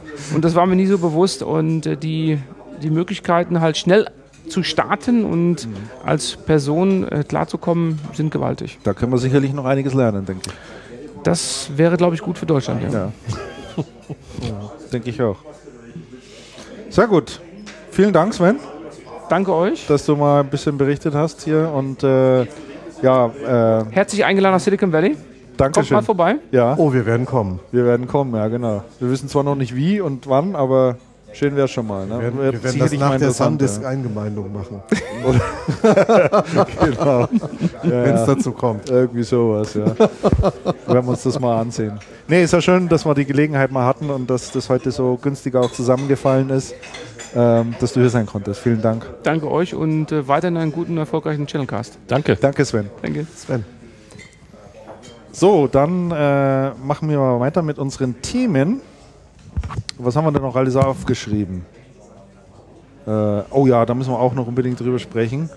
Äh, wir haben noch, äh, weil wir bei der Distribution stehen geblieben sind, noch zwei Themen bei der Also drin stehen. Ne? Einmal Also und West Coast. Ach, also und West Coast haben wir noch als Das Thema ist, stehen. äh, ja. passt hier, Das ist passt ein hier auch, das ist ein ganz, spannendes äh, Thema, auch ja. ganz gut dazu. Und äh, dann hat ja Also auch noch ein neues Dienstleistungsunternehmen genau. gegründet. Ah, da kann man ein bisschen was zu erzählen. ja, dann fang doch mal mit dem Dienstleistungsthema an, oder? Dem, mit dem Da bist du ja, Dienstleistungs- glaub ich, mit dem ganz nah dran. Dienstleistungsthema. Ja, da, ich bin auf der Veranstaltung ja gewesen, wo es bekannt gegeben ähm, wurde. Und wir haben im Umfeld auch noch, das war zur Allerheiligenkirmes in Soest, und wir haben im Umfeld auch noch mit dem ähm, Hans-Christian, oh mein Namensgedächtnis, Hans-Christian. Andersen, nein. Assemissen. Oh, verdammte Axt, ey. Wir haben mit uns Christian Assemissen zusammengesessen und, und einem Mitarbeiter und haben uns so erklären lassen, was die, was die Idee ist. Okay, die ganze Geschichte funktioniert so. Ähm, die Also hat gegründet eine, ein Beratungsunternehmen in Berlin, Loom IT oder Loomet. Loom LUM und dann groß IT. Klingt nach Licht. Klingt nach Licht, klingt nach Licht, aber der Name ist Fantasiename, haben sie gesagt. Und es hat halt was mit IT zu tun. Nee, sie hatten den, äh, sie hatten auch einfach noch einen GmbH-Mantel da liegen. Und sie hatten, noch salopp und formuliert. sie hatten noch einen Und das ist auch immer, dauert immer, bis du eine neue GmbH Genau. gründest, ne? eintragen, Handelsregister, genehmigt. Und wenn man einen GmbH-Mantel hat, Kann man da schnell reinschlupfen. ja. Genau. Wie der Name schon sagt. Genau. Und ähm, okay. Die, die Eckdaten ähm, zuständig für das Tagesgeschäft, also Leit, Leitung im Tagesgeschäft, hat der Hans-Christian Asemissen. Äh, Geschäftsführer gibt es zwei. Ein Geschäftsführer ist Sascha Viro, also der Geschäftsführer Solutions der Also. Und der zweite ist der ähm, Ralf Martin Ester, ähm, der Geschäftsführer von Cora IT auch. Cora IT hieß das früher und jetzt heißt es also Enterprise Services. Danke. Enterprise Services. Ähm, die Idee der Firma ist eine, ist eine ganz interessante und auch eine relativ einfache.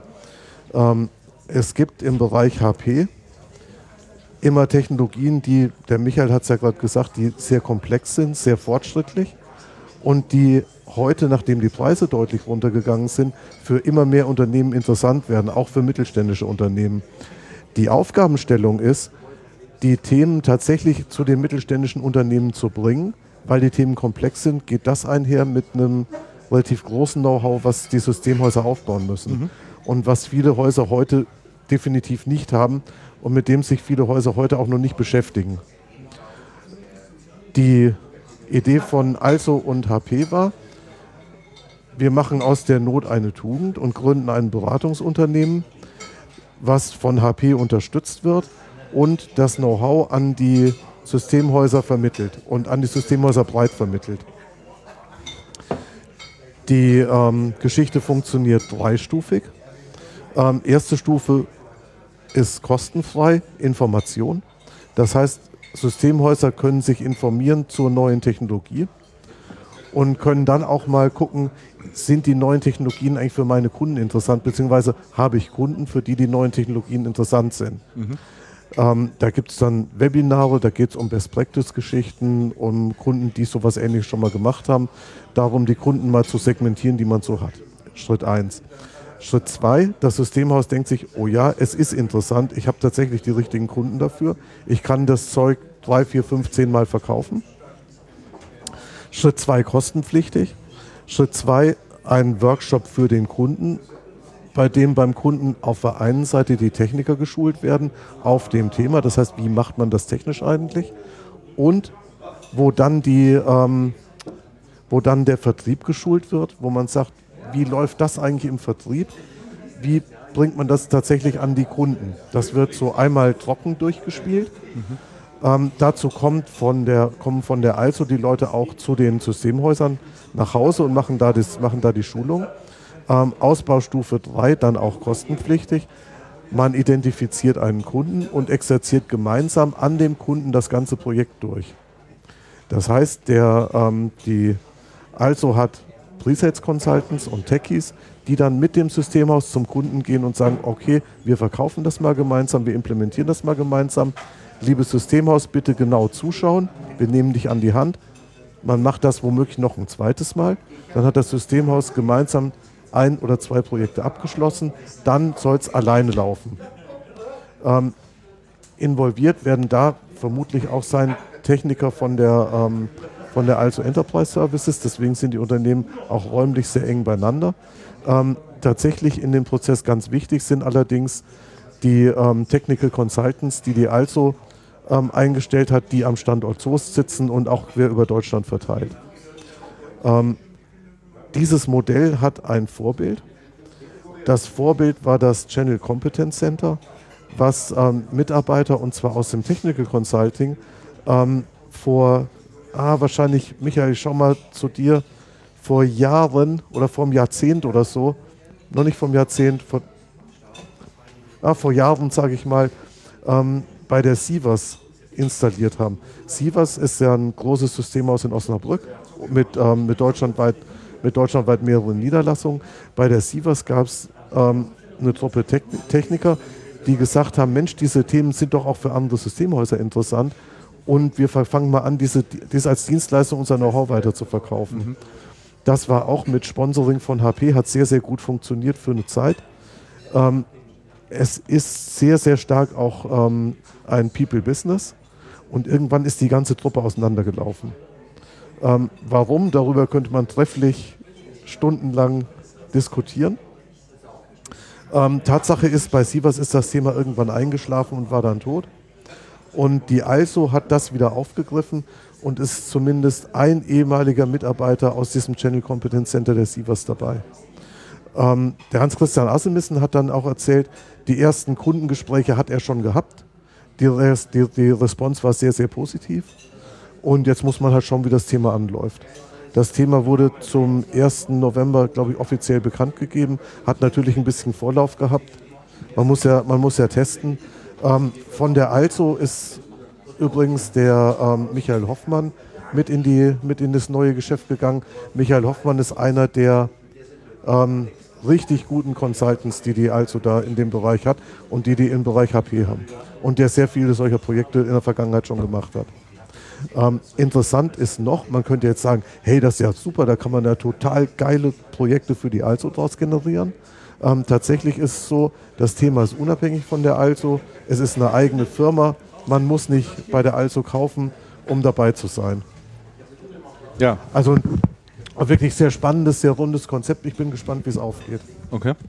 Damian, Damian Sicking, Hi. ich kenne dich Echt? nach Hast, all den Jahren. hast mich wiedererkannt. Genau, jetzt hat es gerade ein bisschen gerumpelt, äh, was immer bedeutet, dass jemand das Headset aufgezogen hat und das ist niemand anderer als äh, der Mann der ersten Stunde sozusagen. Du warst von Der Sendung zweiten. zweiten. Ja, du warst- zweiten? du warst ja also die ich habe mal so einen Stunde. Prolog gemacht, Ja, ja, ja, das genau. ist richtig. Ja, der Prolog war. Stimmt.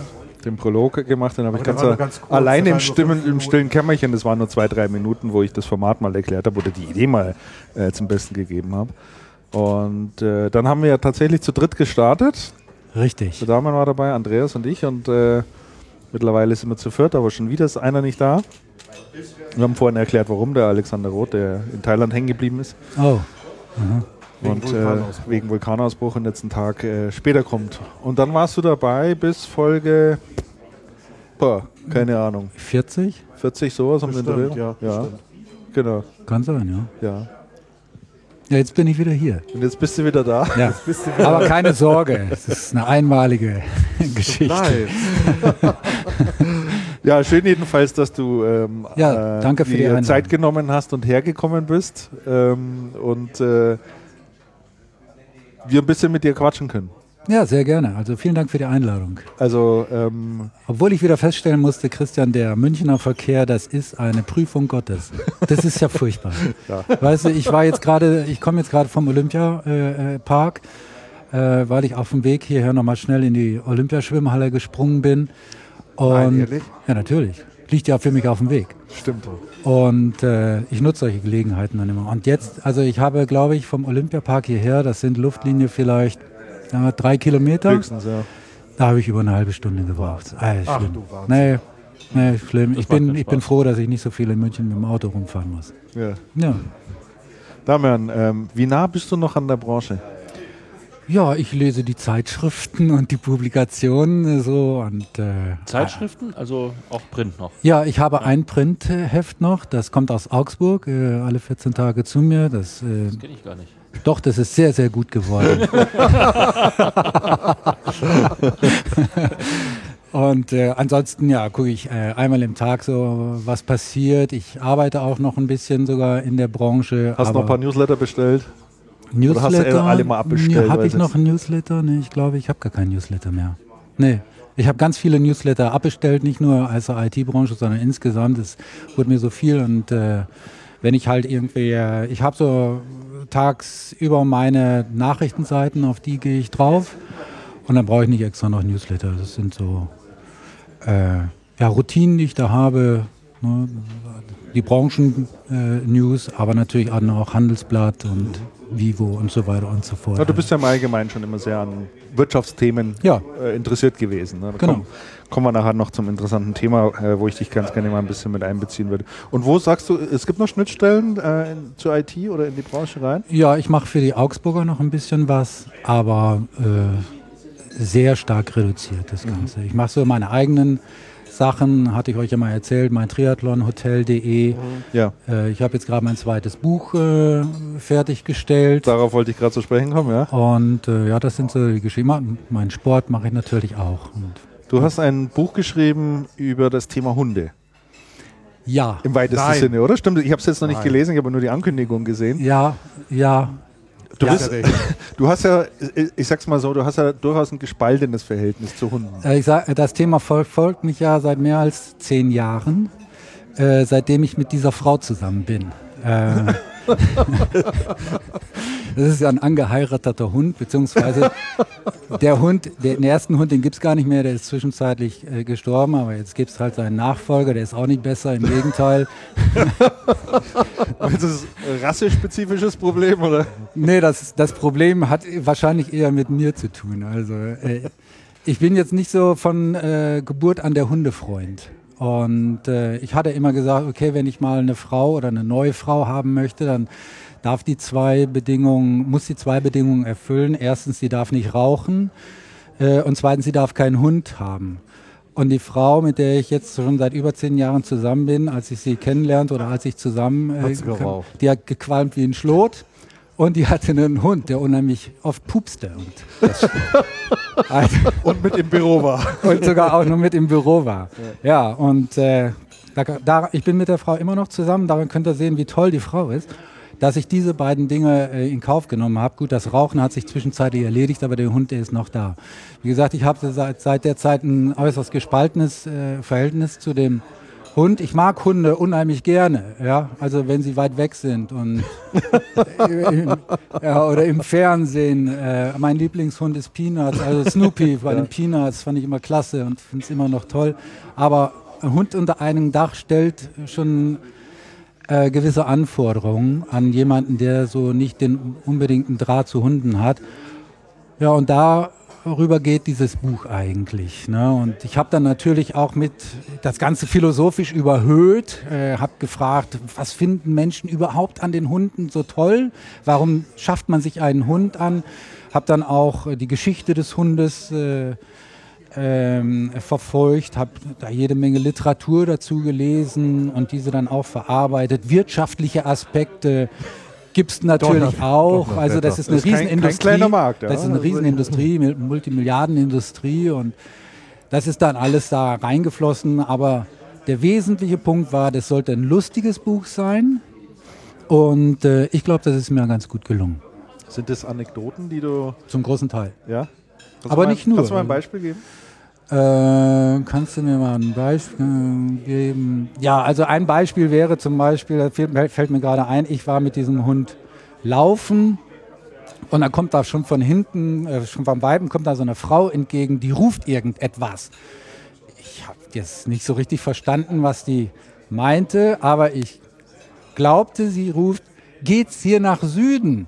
Und ich sag dann, nein, da in die Richtung, da geht's nach Süden und so. Und dann kam die näher und guckte mich so völlig verständnislos an. Und ich sagte, ja, nach Süden, da vorne. Und dann ging sie weiter und dann erst hinterher fiel mir auf, ach nein, die hat ja gar nicht gefragt, geht's hier nach Süden, sondern ist das ein Rüde? Weil das ist ja immer so, da treffen sich- Hündin hat. ja, ne, ist das eine Rüde und dann ist es manchmal gut oder manchmal ist es doch aber auch ganz schlecht, weil. Das weiß man vorher Nee, nicht nee genau, das ja. weiß man nicht. Und das sind so. Oder du kennst ja als, wenn du als, als, als Hundebesitzer oder Hundeausführer äh, da unterwegs bist, du kennst ja alle Hunde mit Namen.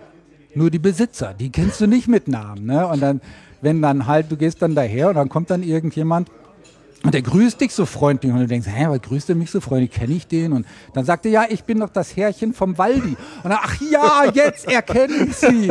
Weißt ohne Hund erkennst du die alle gar nicht. Und so geht das dann halt so rauf und runter. Ne? Also äh, da, wo ich wohne, hinter, hinter dem Haus, äh, geht auch so ein, äh, so ein Spazierweg entlang. Und das ist so eine ganz typische Strecke, wo die ganzen Hundebesitzer ihre Hunde ständig ausführen und Gassi gehen. Ja. Und die treffen sich da natürlich auch immer und bleiben dann irgendwo stehen, direkt am Eingang. Und du kommst da einfach irgendwie nicht umhin, dass du da so das eine oder andere Gespräch auch belauschen musst, muss ich ehrlich sagen. Mhm. Weil diese Gespräche teilweise an Absurdität nicht zu überbieten sind. das, ist, das ist so seltsam, über was diese Menschen sich unterhalten. Die unterhalten sich nicht über sich und über ihre Belange, sondern die unterhalten sich nur über ihre Hunde. Ja, natürlich. Ja? Ganz schlimm wird es, ganz schlimm wird es übrigens, wenn man dann sein Facebook-Bild durch das Bild seines äh, Hundes ersetzt. Da habe ich auch einige Facebook. Also- das ist Ja, immer ja, das ja. Hund, den, den Ist Hundekopf dann. Ne? Ja, ja, ja. Das habt ihr aber nicht, ne? Bitte? Ihr habt noch eure Menschenköpfe. Äh, unbedingt, ja. Manchmal habe ich so den Eindruck, dass, äh, dass, dass Hunde wirklich ähm, der totale Kinderersatz sind. Also das drückt so ins Zentrum dieses Ich sag dir eins, äh, Christian, die Hundeszene ist eine sehr gefährliche Szene auch. Deshalb ist mein Buch ja auch unter Pseudonym erschienen. Also wenn ihr jetzt googelt, Damian Sicking, äh, das Buch heißt Entschuldigung, ist das ein Rüde? Dann werdet ihr nicht, äh, dann werdet ihr nicht fündig, sondern ich habe erzwungenermaßen auch äh, mit Rücksicht auf meine Gattin, die ja bis vor wenigen Monaten noch in dieser Tier-Hunde-Branche gearbeitet hat, Ja, ja. äh, habe ich ein Pseudonym verwendet. Und ich habe lange überlegt, welches Pseudonym sollst du nehmen? Und mir ist dann, glaube ich, ein gutes eingeno- äh, eingefallen. Äh, das Pseudonym heißt Bernhard Diener. Oh mein Gott. ich dachte, wenn Bernhard Diener ein Buch über P. Hunde schreibt, Rudel.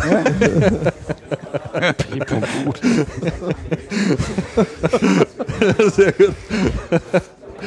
Und äh, ich habe Genau. gelesen auf äh, Facebook, äh, es gibt es derzeit nur als E-Book es gibt und es noch äh, als soll E-Book. aber Print auch kommen, oder? Ja, das muss jetzt in den nächsten Tagen auch äh, print verfügbar sein. Macht man das heute Ja. so, dass man erst äh, das als E-Book rausschiebt und dann Du, ich muss sagen, das war ganz einfach und so easy. Äh, Es gibt da bei Amazon eine Einrichtung, die heißt Kindle Publishing Direct.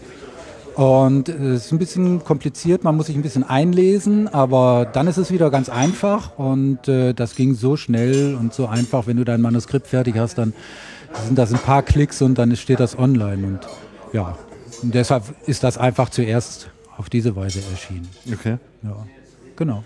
Aber es gibt es, wie gesagt, in ein paar Tagen auch ganz klassisch mit Papier zum Blättern, auf dem Kopfkissen zum Lesen abends.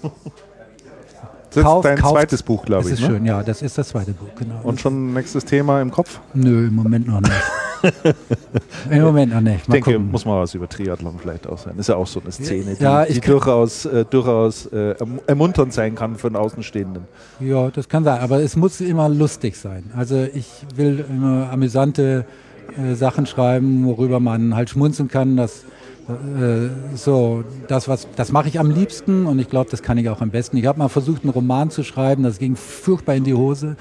Also äh, da wurde ich meinen eigenen Anspruch einfach nicht äh, gerecht und ich glaube, das kann ich nicht so gut. Und deshalb konzentriere ich mich mehr so auf diese amüsanten, kurzen, ja, Die IT-Branche gibt da eigentlich auch nichts her, wenn man ehrlich ist.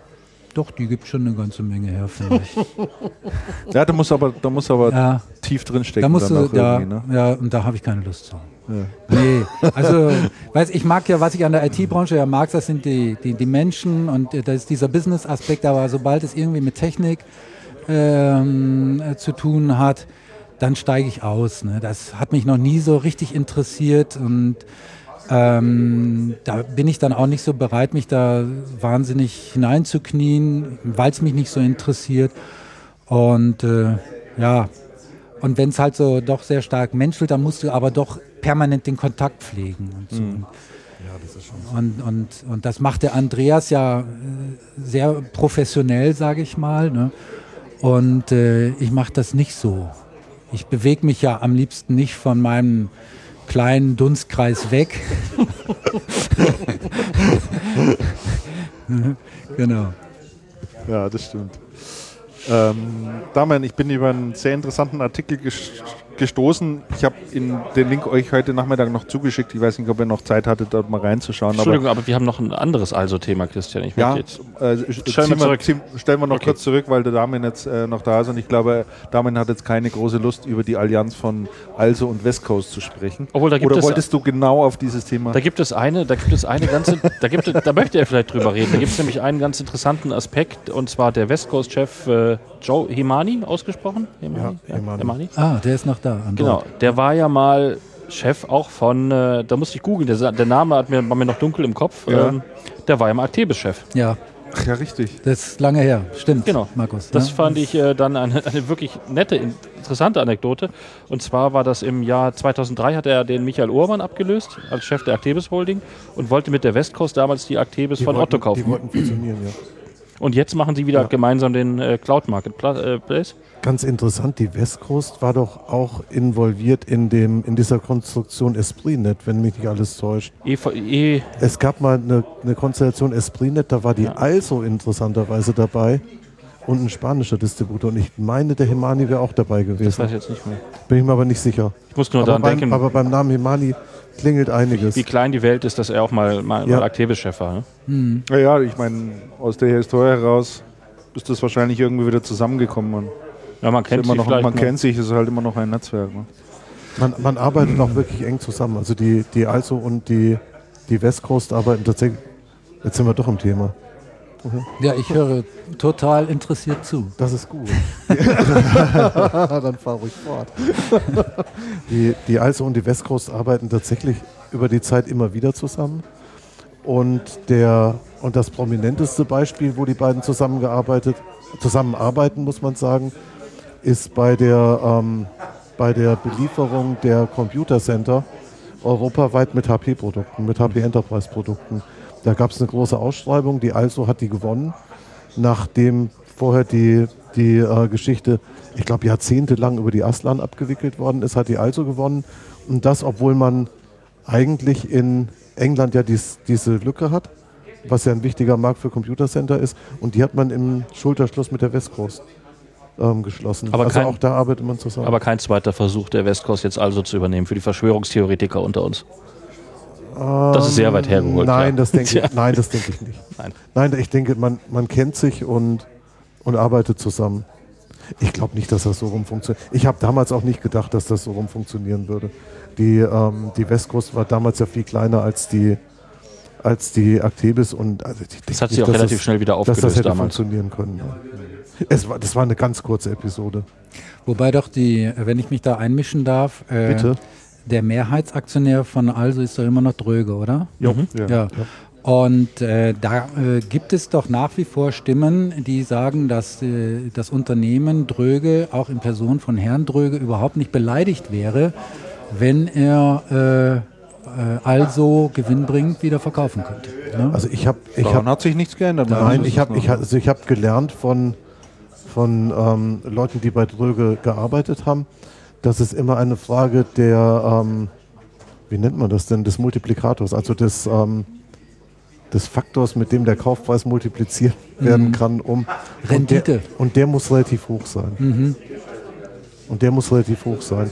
Was ich mir in dieser, in so einer West Coast Konstellation also wirklich beim besten Willen nicht vorstellen kann. Nein, das war auch nicht äh, ganz Also ernst das, gemeint. nein, jetzt. das kann ich mir nicht. Ja, das glaube ich. Aber, aber definitiv, also ich denke, das ist eine Frage, das ist eine Frage des Angebots. Aber das ist es immer. Aber das ist es immer. Das ist es absolut immer. Eine Frage des Angebots. Da sind wir schon beim Thema. Eine Ähm, Frage des Angebots. Eine Frage des Angebots, da wollte ich mit euch mal ein bisschen drüber diskutieren. Ähm, Reuters, allen bekannt ja als ähm, Nachrichten- oder News-Agentur, glaube ich, der richtige Name dafür. Ähm, die können ja auch äh, richtig lange Geschichten schreiben. Es gibt bei Reuters äh, eine Sektion, die heißt Reuters Investigat Investigativ auf Deutsch. Ähm, das ist jetzt hier aber in Englisch. Und äh, die bringen ab und an sehr, sehr lange, ausführliche Hintergrundbeiträge. Und die haben dieses Mal etwas sehr Interessantes geschrieben. Da geht es um das Thema, äh, wo du dich sicherlich auch ganz gut auskennst, Aktienrückkäufe. Und äh, die beschreiben mal anhand äh, etlicher Technologiefirmen, vor allen Dingen allen voran HP und aber auch IBM und anderen, was die in den vergangenen Jahren, starten damals mit Carla äh, Fiorina, Geld in die Hand genommen haben, um Aktien zurückzukaufen. Und wenn man das liest, was dort, äh, wie viele Milliarden und Abermilliarden dort reingeflossen sind in diese Aktienrückkäufe und äh, teilweise mehr als man Umsatz gemacht hat, also total absurde Zahlen. Ähm, und dieses Thema nehmen die dort mal ein bisschen auf und sagen, warum machen die das eigentlich? Ja, also warum sind diese ganzen, vor allen Dingen, also sehr stark äh, US-Firmen und dort eben ganz stark diese, diese Tech-Firmen äh, so wahnsinnig daran interessiert, diese großen Aktienrückkäufe zu machen? Zunächst denkt man ja mal auf alle Fälle klar, man will äh, dieses Thema Shareholder Value, ja, also man will natürlich auch ein Stück weit damit versorgen oder hofft natürlich, äh, dass die Aktienkurse damit auch hochgehen, weil man die Zahl der Aktien ja eigentlich künstlich verknappt, indem man sie zurückkauft. Ähm, dann gibt es ja sicherlich noch das Thema, dass die CEOs und Executives in diesen äh, Läden äh, sicherlich auch daran gemessen werden, am, am Aktienkurs und dementsprechend äh, ihre Tantiemen bekommen. Ähm, es wird hier geschrieben, dass der Herr, äh, wie hieß der noch, der ehemalige IBM-Chef Palmis, Pa- Palmisero? Palmi- Parmisano. Parmisano. Palmisano, der ja auch dieses Thema Aktienrückkäufe sehr stark getrieben hat, äh, dann noch mal schnell 87 Millionen gemacht hat. Äh, also guten Vertrag einfach irgendwie ausgemacht und so weiter und so fort. Und es gibt die Schattenseite dabei, ähm, die gleichzeitig feststellt, dass die sogenannten Aufwendungen von RD, also Research and Development äh, in diesen Technologiefirmen, sich rapide, äh, rapide runtergegangen sind in dem, in dem Zusammenhang. Ja. Und ähm, da finde ich schon ein bisschen, äh, bisschen erstaunlich, dass man offensichtlich heute in diesen großen börsennotierten Unternehmen nur noch, nur noch das Thema, ciao Michael, komm gut heim, nur noch das Thema Shareholder Value kennt. Ähm, ist denn, ist denn, sagen wir mal, dieses Thema Aktienrückkäufe gang und gäbe mittlerweile? An, an, früher war das, fand ich das eher so ein bisschen aus, au- ja, außergewöhnlich vielleicht nicht, aber war nicht so publik. Aber Also ich bin kein äh, Experte für, für äh, Aktienrückkäufe, aber Aktienrückkäufe finden immer statt. Als Aktionär freut man sich dann äh, zunächst einmal, wenn äh, äh, ein Unternehmen, von dem man Aktien hat, äh, ankündigt, dass es Aktien, äh, äh, eigene Aktien kaufen will, weil das treibt den Kurs in der Regel äh, nach oben. Und äh, genau das ist, wie du jetzt gesagt hast, äh, mit, der, äh, mit dem Zitat von Reuters, ist ja auch dann äh, das, was man vielen äh, Unternehmen vorwirft, dass sie halt das Geld äh, in den Kauf von eigenen Aktien investieren, statt dann äh, die eigene Forschung voranzutreiben. Ganz exzessiv war das ja, äh, ich meine, IBM macht das, das machen aber alle äh, amerikanischen Tech-Unternehmen so, aber äh, erinnert euch mal ein paar, Jahr, paar Jahre zurück bei HP. Ähm, wie hieß damals der Mark Hurt? Mark Mark Hurt, Hurt. ja, ja. Der hat das ja wirklich exzessiv äh, Wahnsinn, ja. betrieben und da ist es tatsächlich dann auch so gewesen, der Aktienkurs ist gestiegen und gestiegen, auch weil die Zahlen stimmten, also Umsatz- und Gewinnentwicklung war auch sehr positiv. Was er aber nicht gemacht hat oder was er wirklich hat schleifen lassen und das ist ihm wirklich dann ja auch viel äh, oft vorgeworfen worden, er hat das Geld nicht mehr in Forschung und Entwicklung investiert. Und äh, da hat HP ja dann äh, doch sehr stark äh, äh, den Anschluss verloren, was innovative Produkte äh, betrifft. Und das Ganze ist äh, dem Unternehmen dann später mit Zeitverzug dann vor die Füße gefallen. Ne? Dass halt eben andere Unternehmen an ihnen vorbeigezogen sind, gerade was die mobilen Devices betraf. Und äh, da ist sicherlich so ein Aktienrückkaufprogramm also kontraproduktiv. Ne? Also es ist immer ein, sehr äh, zweischneidiges. Also soweit ich das dem Artikel hier entnommen habe, gibt es äh, relativ viele Wirtschaftsweise und, und auch äh, mittlerweile Politiker, allen voran hier die äh, Frau Clinton, ähm, die also schon wirklich warnend äh, auch den Finger hebt und sagt, äh, ähm, Aktienrückkäufe nur immer in Hinsicht zu machen, kurzzeitig äh, Erfolg damit zu erzielen, weil man den Aktienkurs ein Stück weit hochbringt, ist, auf, ist aber keine wirklich dauerhafte Lösung. Weil natürlich auf der anderen Seite, wir sehen es bei HP, wir sehen es jetzt neuerdings auch bei IBM, die Zahl der Entlassungen bei diesen Unternehmen ja auch enorm zugenommen hat. Ne? Also IBM ist natürlich jetzt ein ganz besonderer Fall, ähm, muss man sagen. Das Unternehmen, das äh, ich weiß gar nicht, seit wie vielen Quartalen äh, geht äh, das Geschäft äh, zurück. Also ist kein Umsatzwachstum, im Gegenteil, und auch kein Gewinnwachstum. Ich glaube, seit 19 Quartalen oder so ist es äh, rückläufig und dafür ist das Unternehmen immer noch sehr hoch bewertet, Ja. finde ich jedenfalls. Ähm, und äh, und äh, ja, und da sind halt einer der Gründe sind eben diese permanenten Aktienstützungsprogramme oder Kursstützungsprogramme durch Aktienrückkäufe. Ne? Und äh, ja, da muss man halt dann auch als Aktionär sehen, hm, ist das äh, vielleicht da perspektivisch die richtige, ähm, äh, die richtige äh, Strategie oder sollte man vielleicht das Geld nicht vielleicht doch lieber in andere äh, Dinge investieren? Ein gehöriges Wörtchen sprechen ja in dem Zusammenhang natürlich auch mittlerweile sehr aggressive Investorengruppen mit, die äh, ja da schon mit, äh, wir denken mal an den Herrn Eickern, der da glaube ich ein ganz prominentes Beispiel dafür ist, aber wahrscheinlich gibt es im, im Untergrund, was wir gar nicht so mitkriegen, auch Investorengruppen, die dort äh, den Unternehmen schon hart zusetzen und klare Forderungen haben. Und da hat sich, denke ich, doch schon auch einiges gedreht. Ne? Und ähm, es gibt tatsächlich einige Unternehmen, die, äh, die halt nach wie vor sagen, ähm, nee, wir, wir, bei uns steht das Shareholder Value nicht so im Vordergrund, sondern wir müssen tatsächlich wieder mehr in, in Richtung Entwicklung. Du, da gibt es auch in Deutschland hervorragende Unternehmen, äh, die ähm, sehr gut äh, gewachsen sind, deren Aktienkurs sich hervorragend entwickelt haben, ohne Rückkauf, großartige Rückkaufprogramme. Ich nenne mal zwei aus dem Systemhausbereich. Das eine ist die Firma Bechtle. Ja. Der Aktienkurs, der liegt jetzt, glaube ich, bei 80 Euro pro Aktie. Ich hatte vor einigen Jahren mal äh, Aktien von denen gekauft für 9,80 Euro. Das war, glaube ich, 2008. Donnerwetter. 2008. Donnerwetter. Die habe ich dann irgendwie verkauft. Da lagen die bei 12 Euro. Da habe ich gedacht, hey, da hast du einen guten Schnitt gemacht. Jetzt liegen sie bei 80. Und das andere Unternehmen ist Cancom. Äh, Ich kann mich noch gut erinnern, da hatte ich ein Interview, äh, das war 2008 auch, mit äh, Klaus Weinmann. Da lag der Kurs bei 1,90 und da sagte er, hm, 1,90, das ist aber doch unterbewertet. Und er meinte, was war das nochmal, was er sagte, drei oder vier Euro oder vielleicht lass es sechs, wäre wohl fair bewertet. Die liegen jetzt, Markus, bei über 30, glaube ich Ich glaube ja. bei über 30 Euro äh, äh, für die Aktie. Und die Unternehmen sind halt eben deshalb so gut, äh, oder der Kurs hat sich deshalb so gut entwickelt, weil das Unternehmen sich gut, oder die Unternehmen sich gut entwickelt haben. Also das finde ich ist eine gesunde Art äh, der Entwicklung, sowohl was äh, die Unternehmensentwicklung betrifft, was, als auch was die Kursentwicklung betrifft. Und es geht also auch ohne Kurs, äh, Kurspflege in dem Sinne durch künstliche Aktienpflegeprogramme, wenn man halt ein gutes Business macht. 38 Euro. 38 sogar, wäre Wahnsinn. Das ist schon eine. Klasse. Und es gibt Analysten, die sagen, die sehen bei 50 Euro die Cancom-Aktie. Also es hat sich dramatisch gut entwickelt.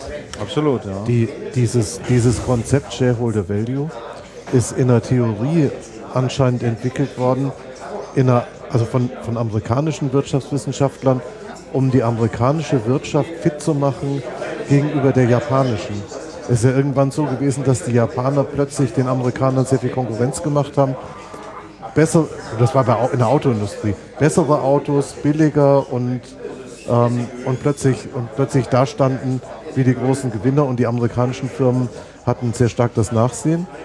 Und dieses Konzept des Shareholder Value ist anscheinend entwickelt worden, um die amerikanische Wirtschaft und die Unternehmen wieder fit zu machen im Kampf gegen die, gegen die Japaner. Ähm, ist aber, gilt aber in der wissenschaftlichen Debatte anscheinend schon seit mehreren Jahren als komplett überholt. Das heißt, man ist sich schon darüber im Klaren, dass ein Unternehmen ähm, gute Produkte haben muss, um zukunftssicher zu sein, um was verkaufen zu können. Also die Diskussion ist schon, hat sich schon wieder total Ja, woanders ja, hinbewegt. geht es auch sehr stark Genau die wie, die, Richtung, ja. wie die japanische Wirtschaft sich ja irgendwie nicht schnell genug bewegt hat im Vergleich zur amerikanischen und wo man jetzt hergeht und sagt, da gibt es Ungleichgewichte, das funktioniert so gar nicht. Und es ist halt so, wenn Konzepte irgendwo wissenschaftlich diskutiert werden, bis sie dann in der Unternehmens, im Unternehmensalltag ankommen, das dauert halt doch so seine Zeit. Und Ja, von das daher bin ich ganz, so- ganz optimistisch, dass sich die Dinge da auch anders entwickeln werden. Ja, es hat halt vielleicht jetzt auch so über die Zeit äh, seine Blüten getrieben. Ja. Ja, es hat sich absolut. da halt auch äh, vieles sozusagen über die Stränge geschlagen. Ich meine, wenn du heute dir überlegst, dass viele der großen Unternehmen ja noch nicht mal mehr Besitzer von irgendetwas sind. Also was weiß ich, du nimmst, ähm, der größte Besitzer an Content ist Facebook. Der größte Besitzer an Hotelkapazitäten ist Airbnb. Der, ähm, der größte Besitzer an, an, an, an Taxen, ciao Sven, schön, dass du da warst. Der, der größte Besitzer an, an, an fahrenden Taxen ist Uber.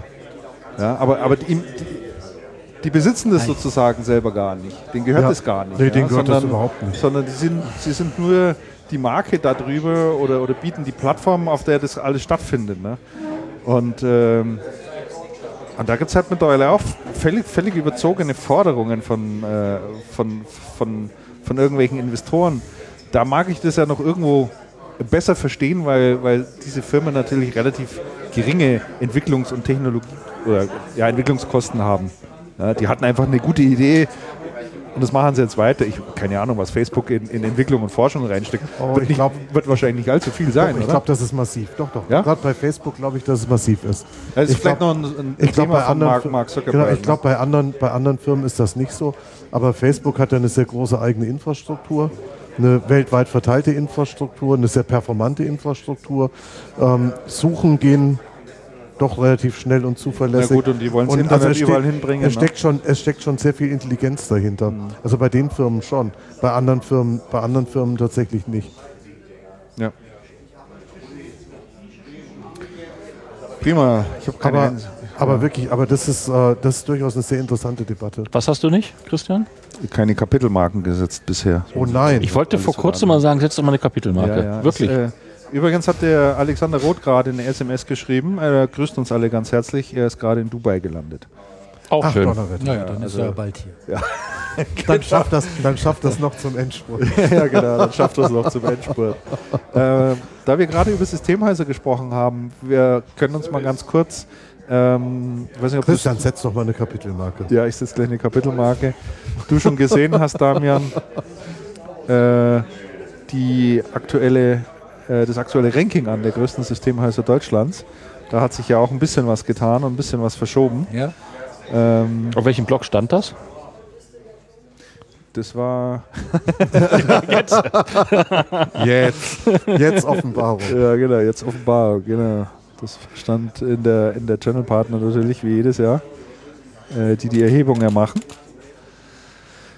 Ähm, und zwar gibt es einen neuen dritten Platz. Also Platz 1 nach wie vor natürlich Bechtle mit einem Umsatz in Deutschland in 2014 von 1,775 Milliarden. Im Vorjahr 1,57. Das heißt, die haben da nochmal ordentlich eine Schippe draufgelegt mit 200 Millionen.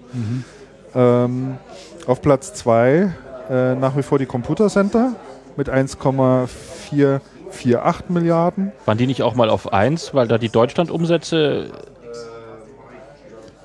Das war doch irgendwas mal mit den. Äh, ach nee, Das die der, mal, waren die nicht auch mal 1? Da hat man, glaube Ja, die, natürlich, die. die waren ja jahrelang auf 1, Markus. Das wollte ich dann sagen, mal, ne? Die waren- ja, ja, tatsächlich natürlich. mal als Bechtle äh, noch nicht so groß waren. Ja, Die dann, ja und Computer dann gab es auch mal wirklich äh, Streit, ähm, äh, weil der Vorwurf dann im Raum war, wir hätten da Apfel mit Birnen, äh, Genau, Äpfel mit Birnen ja verglichen. Ich glaube, das war so 2006, 2007 und 2008 so um den Dreh. Und äh, man müsste halt eben schon dann die Deutschland Deutschland Umsätze ist mit Deutschland umsetzen. Genau, genau, genau. Ja. richtig. Aber jetzt scheint es ja doch deutlich zu sein, dass, dass äh, Bechtle mit den Inlandsumsätzen hier Ja. vorne liegt. Ja. Aha. Äh, Computer Center inter interessanterweise das einzige unter den äh, Top 5 oder Top, ja, Top 5 Unternehmen oder sogar Top 10, soweit ich das überbringen kann, mit dem Umsatzrückgang. Also die sind von 1,529 Milliarden im vergangenen Jahr runtergerutscht auf 1,448. Oha. Muss, muss man ja auch erstmal schaffen, Ja, äh, wenn äh, links und rechts alle richtig ähm, überdurchschnittlich zulegen. Und äh, neu auf Platz 3 ist jetzt die Cancom. Wieso? Die hat jetzt die, äh, die Comparex überholt. Ko- So. Ja, die Comparex hatte im vergangenen Jahr noch einen Umsatz von äh, 596 Millionen und die Cancom war knapp drunter mit 588, deswegen Platz 4. Jetzt hat aber die Cancom die Comparex überholt und zwar deutlich. Mhm. Ähm, die machen jetzt, Cancom macht jetzt auch schon 750 Millionen Umsatz von äh, 588 kommend. Wow. Die, das, ist, das ist so Wahnsinn. Das ist irre, ja. Das ist so Wahnsinn, wie schnell das wächst. Ja, und vor allen Dingen, äh, was halt immer wieder erstaunlich ist, ohne großartige Zukäufe, wie, wie der große Wettbewerber aus Neckars-Ulm, der vorwiegend durch viele Zukäufe auch äh, sich Umsatz dazugeholt hat, äh, verfolgt ja die Cancom eigentlich eine andere Strategie. Die macht ja was Gut, sie kaufen- sie kaufen Kaufen, schon, kaufen sie auch. kaufen Sie auch, kaufen aber auch halt zu, nicht in dem aber- Stil. Ne? Aber schon anders. Und äh, ja, auf Platz 4 dann die Comparex und äh, Platz 5 der Menschen Data und auf Platz 6 folgt dann schon die Avato. Ich mache mal die Top 10. Auf Platz 7 die ähm, Avato. Avato ist auch, auch deutlich nach oben gegangen. Ja. Das würde, ich, würde mich mal sehr interessieren, wie bei Avato das Geschäft generell aufgeteilt ist. natürlich. Weil Machen die so ja, Systeme? Weil das ist ja so ein groß, das ist ja so Dienstleister, ein, IT-Dienstleister, ja. das ist ja so ein riesen Misch, Misch, Ja, ja. Mischdienstleistungskonzern. ja.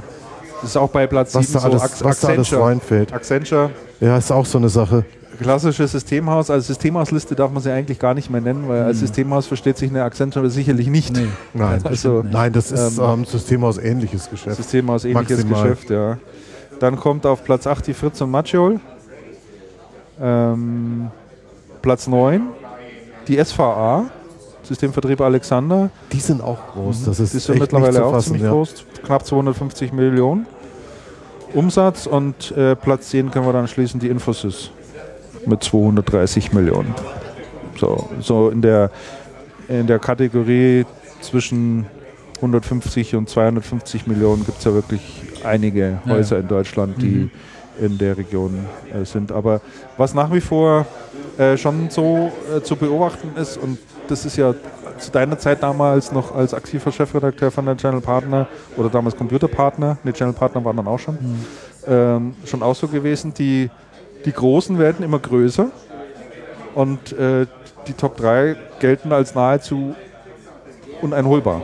Da ist der Abstand so enorm. Ja, ich glaube, inzwischen ist das so. Wobei ich mich auch noch äh, sehr gut erinnern kann. Ich hatte mal, äh, ich durfte mal, wann war denn das? Ende der 90er oder Anfang der 2000er Jahre auf einer Bechtle Geschäftsführertagung einen Vortrag halten. Und äh, da war damals noch Compun Compunet hießen die, glaube ich, damals noch. Weit, weit weg äh, was den Umsatz betrifft. Und da fragte einer dann anschließend, der Geschäftsführer, dann in, noch im Plenum, äh, fragt er mich, äh, äh, was ich denn schätze, wann denn äh, Bechtle Compunet einholt. Und der ganze Saal lachte bei der Frage, weil es einfach noch so weit weg war. Und ich habe gedacht, ja, keine Ahnung, das hängt ja im Wesentlichen von Ihnen ab. Ne? Und so. Und, und es war damals unvorstellbar eigentlich, dass Bechtle im Laufe der nächsten Jahre überhaupt nur an Compunet herankommen würde. Und du hast es gerade zitiert, mittlerweile hat Bechtle äh, Compunet oder Computer Center zurückgelassen. Also nichts ist da unmöglich. Ne? Also da kann natürlich immer irgendwas passieren, wenn sich da, wenn jemand plötzlich viel Geld in die Hand nimmt, kauft dann da was zusammen, äh, dann kann er auch sehr, sehr schnell sehr groß werden. Ne? Und, was kam, äh, bei, bei Cancom war es, glaube ich, du sagtest, die kaufen, die kaufen, glaube ich, nicht so viel, aber ich glaube, Pironet war ein relativ großer Brocken, den sie sich da äh, geholt hatten. Ne? Also das hat sicherlich nochmal zu dem Umsatzwachstum, ne? das war ja das letzte Jahr 2014, wo sie, glaube ich, Pironet Gold haben da, Für ihr ganzes Cloud-Geschäft, ja. Die Umsatz- Rech Rechenzentren eingekauft, ja. das hat nochmal einen Wachstumsschub gegeben. Ja. Markus, du, wie verfolgst du so die, die Systemhauslandschaft?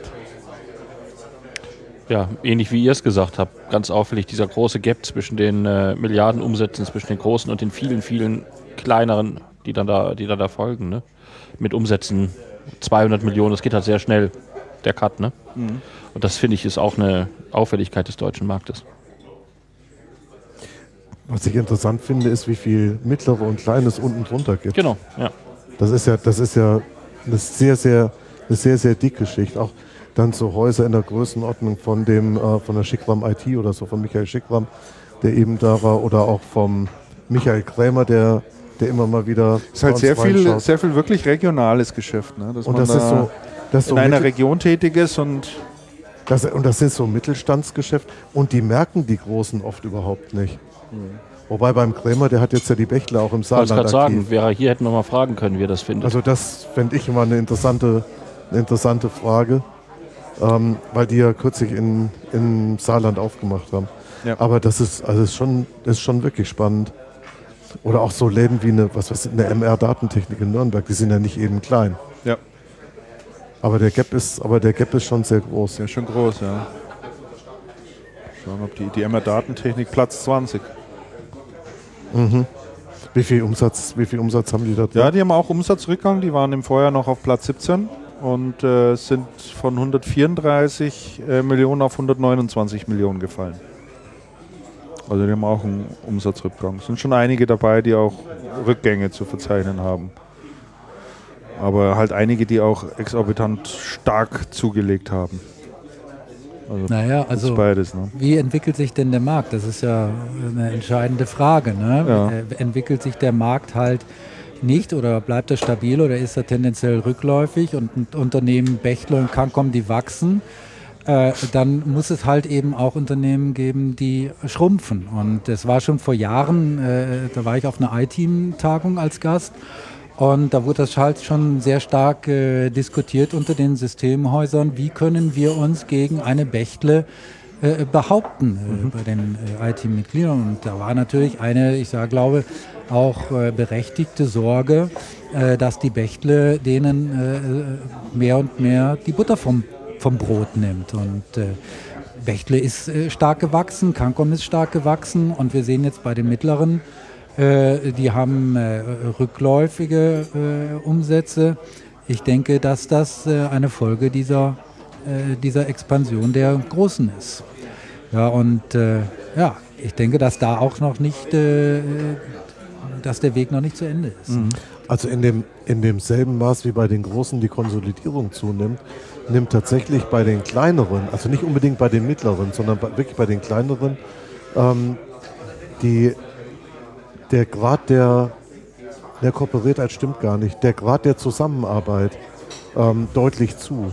Das heißt, man, man ist nicht unbedingt in, in Kooperationen organisiert, aber man, Aber man arbeitet arbeitet, aber man miteinander, arbeitet ne? tatsächlich in Netzwerken miteinander zusammen. Gerade wenn es darum geht, flächendeckenden Service in großen Projekten darzustellen und, und ähm, oder unterschiedliche Know-how-Lücken zu füllen, die, ähm, die, da, die da bei den Häusern existieren. Man wendet sich auf der einen Seite sicher an die Distribution wie bei, bei einer Also oder an Dienstleister, spezialisierte, aber man arbeitet tatsächlich auch sehr stark zusammen. Und da gibt es dann auch häufig so ähm, temporäre Zusammenschlüsse, um gemeinsam für Projekte einzukaufen oder sowas. Also das ist total irre, wie viel tatsächlich zusammengeht, obwohl man sich gar nicht unbedingt immer so grün gewesen ist über die Zeit. Früher war es ja so, man war sehr misstrauisch, hat nach rechts und links geschaut und gesagt, hm, lass ich mir nicht in die Karten schauen, kann ich alles selber. Und inzwischen ist IT Hat man so schon verstanden, und dass der man- Markt so schwierig. Man muss zusammenarbeiten und man tut es auch. Und man, man ähm, rückt dann allerdings auch persönlich eng zusammen. Das heißt, das sind die persönlichen Kontakte zwischen den Häusern immer sehr, sehr starke. Ja. Also es ist eine, es ist eine recht interessante Beobachtung, weil der, weil der Grad der, der Kooperiertheit, also in Kooperation, der ist nicht so furchtbar groß in Deutschland. Ja. War auch nicht sonderlich groß. Ich schätze um die 20 Prozent, wenn es viel ist. Markus, du hast äh, noch ein, wie ich finde, auch sehr spannendes Thema eingetragen. Ähm, IDC, zwei Genau. PRC-Hersteller werden den Markt verlassen. Was hat es damit auf sich? Eine interessante Prognose von IDC, obwohl man ja mal äh, da auch hinterfragen muss, wie man denn zu so einer Studie oder zu einer solchen Prognose kommt. Also IDC bzw. ein, ein IDC-Analyst hat vorhergesagt, dass äh, in den nächsten zwei Jahren zwei der äh, Top 10 PC-Hersteller den Markt verlassen werden. Warum er auf zwei kommt und nicht drei oder eins, aber es sind zwei sind Er hat aber auch nicht verraten, wer. Er hat Ja, nicht verraten, genau. Er hat Das- nur so eine Range Aber hätte er die, äh, Damian, das wäre ja auch dann nicht so lustig geworden oder so spannend, ne, wenn er gesagt hätte, wer. So ist es natürlich, äh, so ist es natürlich viel, äh, lässt viel mehr, viel mehr Raum für Spekulationen. Ne? Und äh, er hat es aber noch etwas präzisiert. Die ersten vier sind nicht betroffen, sprich Lenovo, HP, Dell. Dell, Apple mittlerweile an, auf vier. Weil die hatten einen so hohen äh, prozentualen äh, Marktanteil, dass da nichts zu erwarten ist, sondern zwei von den hinteren sechs. Wer ist denn da Acer? Acer? Acer, Acer, Asus, Fujitsu. Toshiba, Samsung, Fujitsu. Fujitsu. Und- Und ein chinesischer Hersteller, noch den kannte ich aber nicht. genau, den kannte ich auch witzigerweise nicht. Und zwar Tongfang. Tongfang. Der. Ist das nicht der mit den tollen CD-ROM-Laufwerken? Ja, und ähm, Sind das nicht die mit den komischen Autos? Keine Ahnung. Das war ein Scherz, Entschuldigung.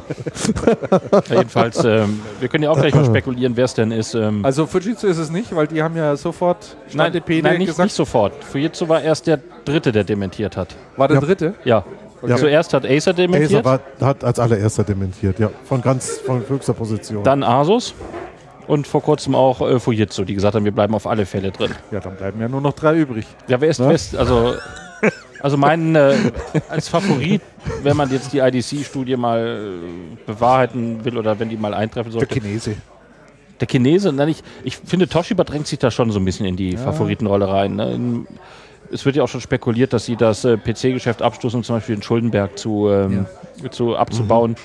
Ähm, was hier jetzt auf dem deutschen Markt passiert ist, wir hatten die Personalien angesprochen. Ähm, und es kann natürlich für chinesische oder asiatische Auftragsfertiger interessant sein, so ein Brand zu kaufen, da man dann in, äh, in, über einen Brand in Europa etc. oder Amerika verfügt, der da eingeführt ist.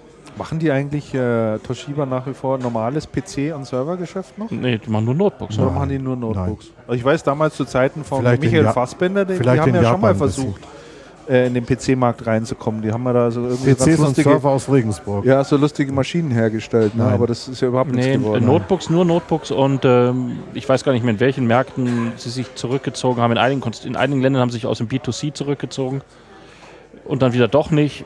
Und haben sie ein paar Consumer-PCs wieder vorgestellt. Das ist jedenfalls auch keine stringente Linie da, äh, da gewesen. Ne? Und äh, B2B sollte erhöht werden. Also ich finde Toshiba, Samsung wackelt ja auch in einigen, äh, in einigen Märkten. Ja gut, in Deutschland sind sie ja raus. Ja. Schon eine ganze Ja, Zeit. Ja. Und das ist ja nur nicht der kleinste PC-Markt. Wie zum Beispiel Fujitsu beweist, die in Deutschland exorbitant stark sind. Sehr gut, ja. Ähm, Ja, sehr gut sagst du das so. Ich weiß nicht, ob ich das so sehr gut finde. Jedenfalls hat die, hat die schon hohe Wellen geschlagen, die Meldung. Ne? Ähm, wenn du überlegst, welche Konsequenzen es hatte, wie schnell die Unternehmen bemüßigt waren, nochmal ihr Commitment Ja. zum, zum PC-Markt abzugeben. Es ist ein schwieriger Markt und äh, ähm, da wird es sicherlich nochmal eine, einen Rückgang geben. Witzigerweise hat er, was heißt witzigerweise, interessanterweise hat er gesagt, es, er rechnet nicht mit Akquisitionen, weil es für die ersten vier nichts bringen würde, von den unteren sechs wen zu kaufen, sondern die würden einfach dann das Geschäft praktisch aufgeben. Ja, es gibt natürlich in diesem ganzen PC-Markt über die Jahre hinweg äh, viele disruptive Produkte.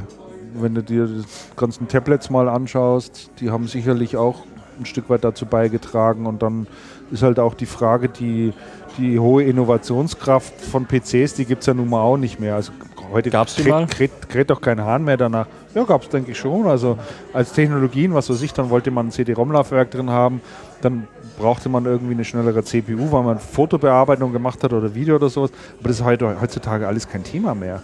Es gibt immer noch neue, neue Sachen, die aber sich gar nicht so in der breiten äh, Öffentlichkeit durchsetzen oder auf, auf dem Massenmarkt. Interessantere neue Formfaktoren, wie stapelbare PCs. Ne?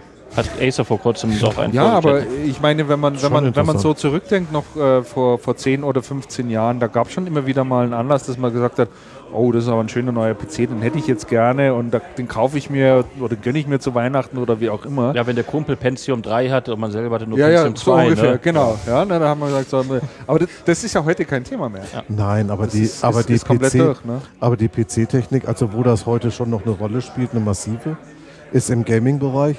Da sehen die Maschinen ja auch so aus. Ja, aber Das wie ist, groß aber ist dieser Markt im Vergleich? ach, ich glaube, der? Markt ist im Vergleich zum Gesamtmarkt nicht so groß, ist allerdings von ähm, Verhältnis Stückzahl zu Wert ähm, Ja, sicherlich deutlich deutlich, deutlich, deutlich interessant. Da spielen diese Diskussionen, was für eine Grafikkarte drin, was für eine CPU tatsächlich noch eine Rolle. Das ist irgendwie noch so wie früher und das wird auch nicht, wird sich auch nicht so schnell ändern.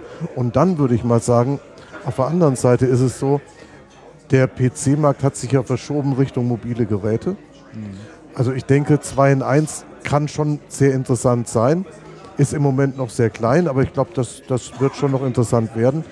Und ähm, ich weiß nicht, inwieweit ich nicht hergehen würde und sagen würde, so Dinge wie Smartphones auch in den PC-Markt zu rechnen. Auch wenn das vielleicht eine andere CPU drin ist und vielleicht nicht unbedingt immer Windows drauf ist, sondern eher nie oder fast Es gibt nie. ja auch einen Marktforscher, der die ganzen äh, Endgeräte zusammenfasst. Also Also, die- also als Devices bezeichnet richtig. und alles da reinkippt. Und das, Ja, also das, nicht? das finde ich von der Entwicklung schon interessant. Und wenn du überlegst, wo es sich in Unternehmen hin entwickelt hat, es hat sich hin entwickelt, Desktop auf Schreibtisch oder unter Schreibtisch ähm, zu Notebook, zu Notebook und Tablet, vielleicht demnächst zu 2 in 1 und ein oder zwei Monitore auf dem Schreibtisch, zu ähm, Handy noch dazu, vielleicht dann demnächst zwei Monitore auf dem Schreibtisch, eine Tastatur und das Handy als den Rechner.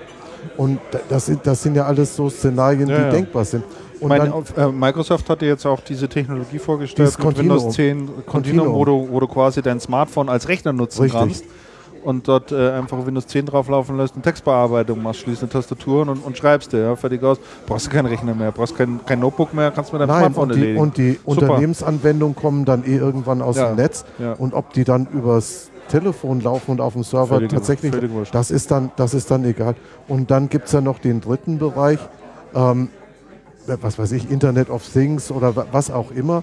Ähm, und das ist ja Embedded. Und Embedded sieht ja schon seit Jahren so aus, dass immer mehr PC, Standard-PC-Technik in Embedded-Anwendungen geht und auch in diese Devices mit Sensoren drin, die miteinander, die miteinander kommunizieren oder auch in Autos, in denen inzwischen zig Prozessoren drin sind und Software läuft und ein Betriebssystem und und und.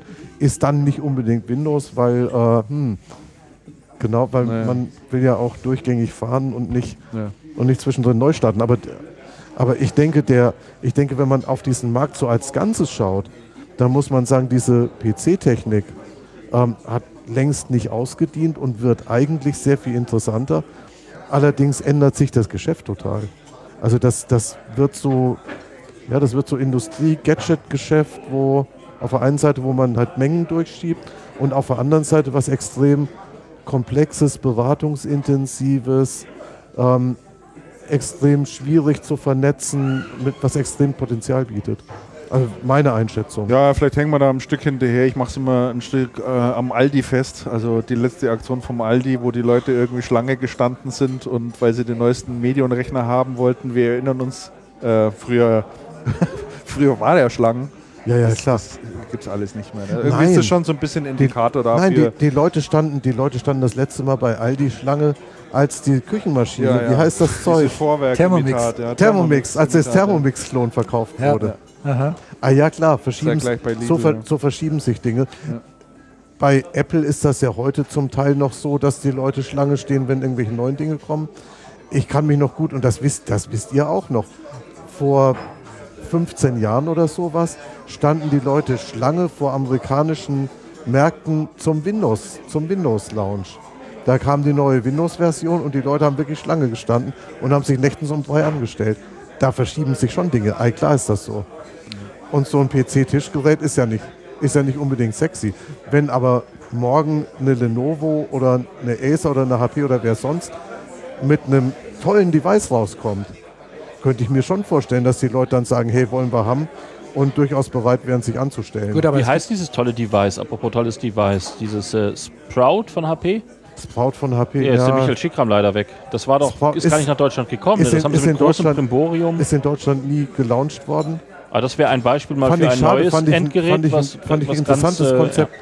Fand ich interessantes Was Konzept. überhaupt nicht erschienen ist. Ne?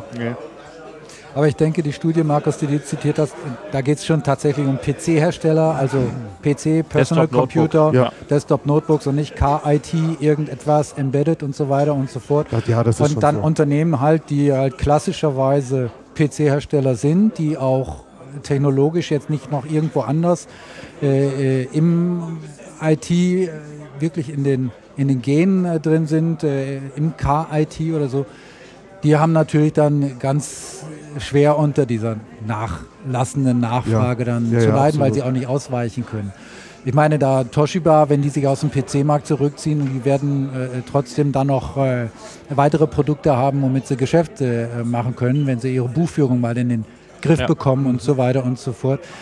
Aber ob das auch so für eine Firma Asus gilt, weiß ich jetzt nicht. Ne? Ob die auch dann noch oder ob die nicht wirklich nur abhängig sind von diesem PC-Geschäft. Und wenn das PC-Geschäft zusammenbricht, Da haben die schon ein Problem. ne? was bleibt da noch übrig? Ne? Ja. Also ich glaube, für die, ich glaub, für die PC-Hersteller ist es schon wichtig, in neue Konzepte zu investieren und rechts und links zu schauen, wo man, wo man, wo man langfristig bleibt. Denn das glaube ich, das glaube ich schon auch, Damian. Nur mit PC und Notebooks zusammennageln Klar. und, und raus und Standardtechnik drin und die Komponenten sind eigentlich alle gleich. Wer hat das denn deiner Meinung gleich. nach gut gemacht und wer hat das schlecht gemacht, Andreas? Das würde mich mal interessieren. Weil die, die Frage stellt sich ja, Ja. nicht seit heute, die Ja, stellt sich Die ja, Frage, stellt- die Frage stellt sich schon, die Frage stellt sich schon erheblich, erheblich lang. Sag mal, Dell. Die waren ja sehr rührig. Ich finde, ich finde, Dell, die, Stimmt, ja. ich finde Dell die Entwicklung sehr spannend. Mhm. Ähm, Dell hat sich ja bemüht, Unternehmens-IT bandbreit zuzukaufen Mhm. und das aus einer Hand anzubieten, was ich grundsätzlich für eine richtige Strategie halte. Ich finde allerdings, die, ich finde allerdings den, den letzten Zug, EMC für sehr viel Geld dazu zu kaufen, mehr vom Gleichen und nicht und auch da nicht die Bleeding Edge Technolo Te- Technologie fragwürdig. Ich glaube, das war zu groß, zu teuer und es wird für eine Dell erheblich schwierig, da durchzukommen. Als Dell hätte ich wahrscheinlich anders investiert. Man hätte, man hätte vielleicht eher eine VMware kaufen sollen oder da in eine andere Richtung gehen sollen. Aber Dell hat das bislang sehr clever gemacht. Auch den, der Zug, die Company von der Börse zu nehmen, aus der Beobachtung und dann umzubauen und fand ich, fand ich Das war- wirklich ja. sehr, einen Und sehr Dell gehört, Zug. ja. Dell gehört zu den Firmen, Damian hat es angesprochen, mit der Frage, was noch übrig bleibt, wenn kein PC-Geschäft äh, mehr da ist, wo eine Asus Probleme hätte. Eine Dell könnte auch, denke ich, ohne das PC-Geschäft heutzutage hat- leben, ne, wie sie aufgestellt Eine sind. Dell hat ein starkes, hat ein starkes Server- und Storage-Geschäft Ja. und das trägt sicher, das trägt sicher mit anderen Margen länger als ein PC-Geschäft, ja. Das sehe ich, das sehe ich schon so. Ich finde ich find auch HP macht das gar nicht so schlecht. HP kombiniert das PC-Geschäft mit, ähm, mit, mit einem sehr, sehr profitablen Druckergeschäft, was vermutlich auch noch eine längere Zeit tragen wird, und kombiniert das mit einem sehr, sehr starken Forschungs-, Forschungs und Entwicklungsbudget und, und ist da wirklich sehr, also sehr stark in Forschung und Entwicklung. Und ich glaube, das ist auch ganz wichtig, das muss man auch sein. Bei einer Asus weiß ich nicht, bei Asus, die kommen ja vom Komponentengeschäft, haben sich dann in, ähm, in PC weiterentwickelt. Bei Asus weiß ich nicht, ob die noch irgendwas anderes in der Hinterhand haben, wo die nebenbei investiert haben. Keine Ahnung, kann ich heute nicht sagen. Zumindest nicht. nicht bekannt zumindest nicht so, dass man sieht. Bei einer, bei einer Acer, wenn man bei Acer die, die ähm, internationalen Pressemitteilungen verfolgt, die in Taiwan laufen, dann muss man sagen, eine Acer spricht schon sehr lange von anderen Themen als PC. Die sprechen von Cloud-Themen. Die haben ein großes Rechenzentrum in Taiwan. Die bieten da ganz andere Dinge an, die hier aber gar nicht sichtbar sind. Halte ich für interessant. Weiß man von hier aus noch gar nicht richtig, was dahinter steckt. Insofern schwer einzuschätzen. Bei einer Lenovo ist so ein bisschen ähnlich wie bei Dell. Man kauft immer mehr vom gleichen zu. Gut, man hat jetzt auch ein starkes Servergeschäft dazu gekauft oder ein relativ starkes Servergeschäft, das Telefongeschäft von Motorola muss man halt schauen, wie man das in Ordnung bringt, dass das Fahrt aufnimmt. Könnte auch interessant sein, steht aber sehr, sehr stark auf diesem, auf diesem Geräte, auf diesem Gerätefokus. Also würde ich ein bisschen ähnlich sehen wie bei, wie bei Dell, wobei Dell natürlich von Storage-Seite und von Enterprise Sind die schon anders aufgestellt. Sehr, sehr viel weiter Also ist Dell, als, Dell, als eine ja, Lenovo. Dell denke ich auch. Dell Ja. ist so aufgestellt, wie eine Fujitsu aufgestellt ist. Schon andere Ansätze als, als eine Lenovo. Und ne? bei einer Fujitsu, was ich bei einer Fujitsu ähm, interessant finde, eine Fujitsu ist auch relativ breit aufgestellt. Eine Fujitsu macht auch, auch im Rechenzentrum und in der Cloud Aktivitäten.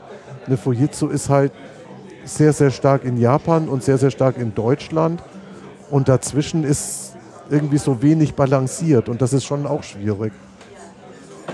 Und, die, und die interessante Frage ist ja bei, bei, all, diesen, bei all diesen Betrachtungen, ähm, immer nur wer die Stückzahlen im Endeffekt herkriegt, kriegt die interessanten Rabatte und die interessanten ähm, Marketingtöpfe von der Intel und von der Microsoft, die ja sehr, sehr, die sehr, sehr bestimmend sind dafür, wie, wie die Preise sind und wie man da, wie man da im Geschäft äh, langfristig nach vorne kommt.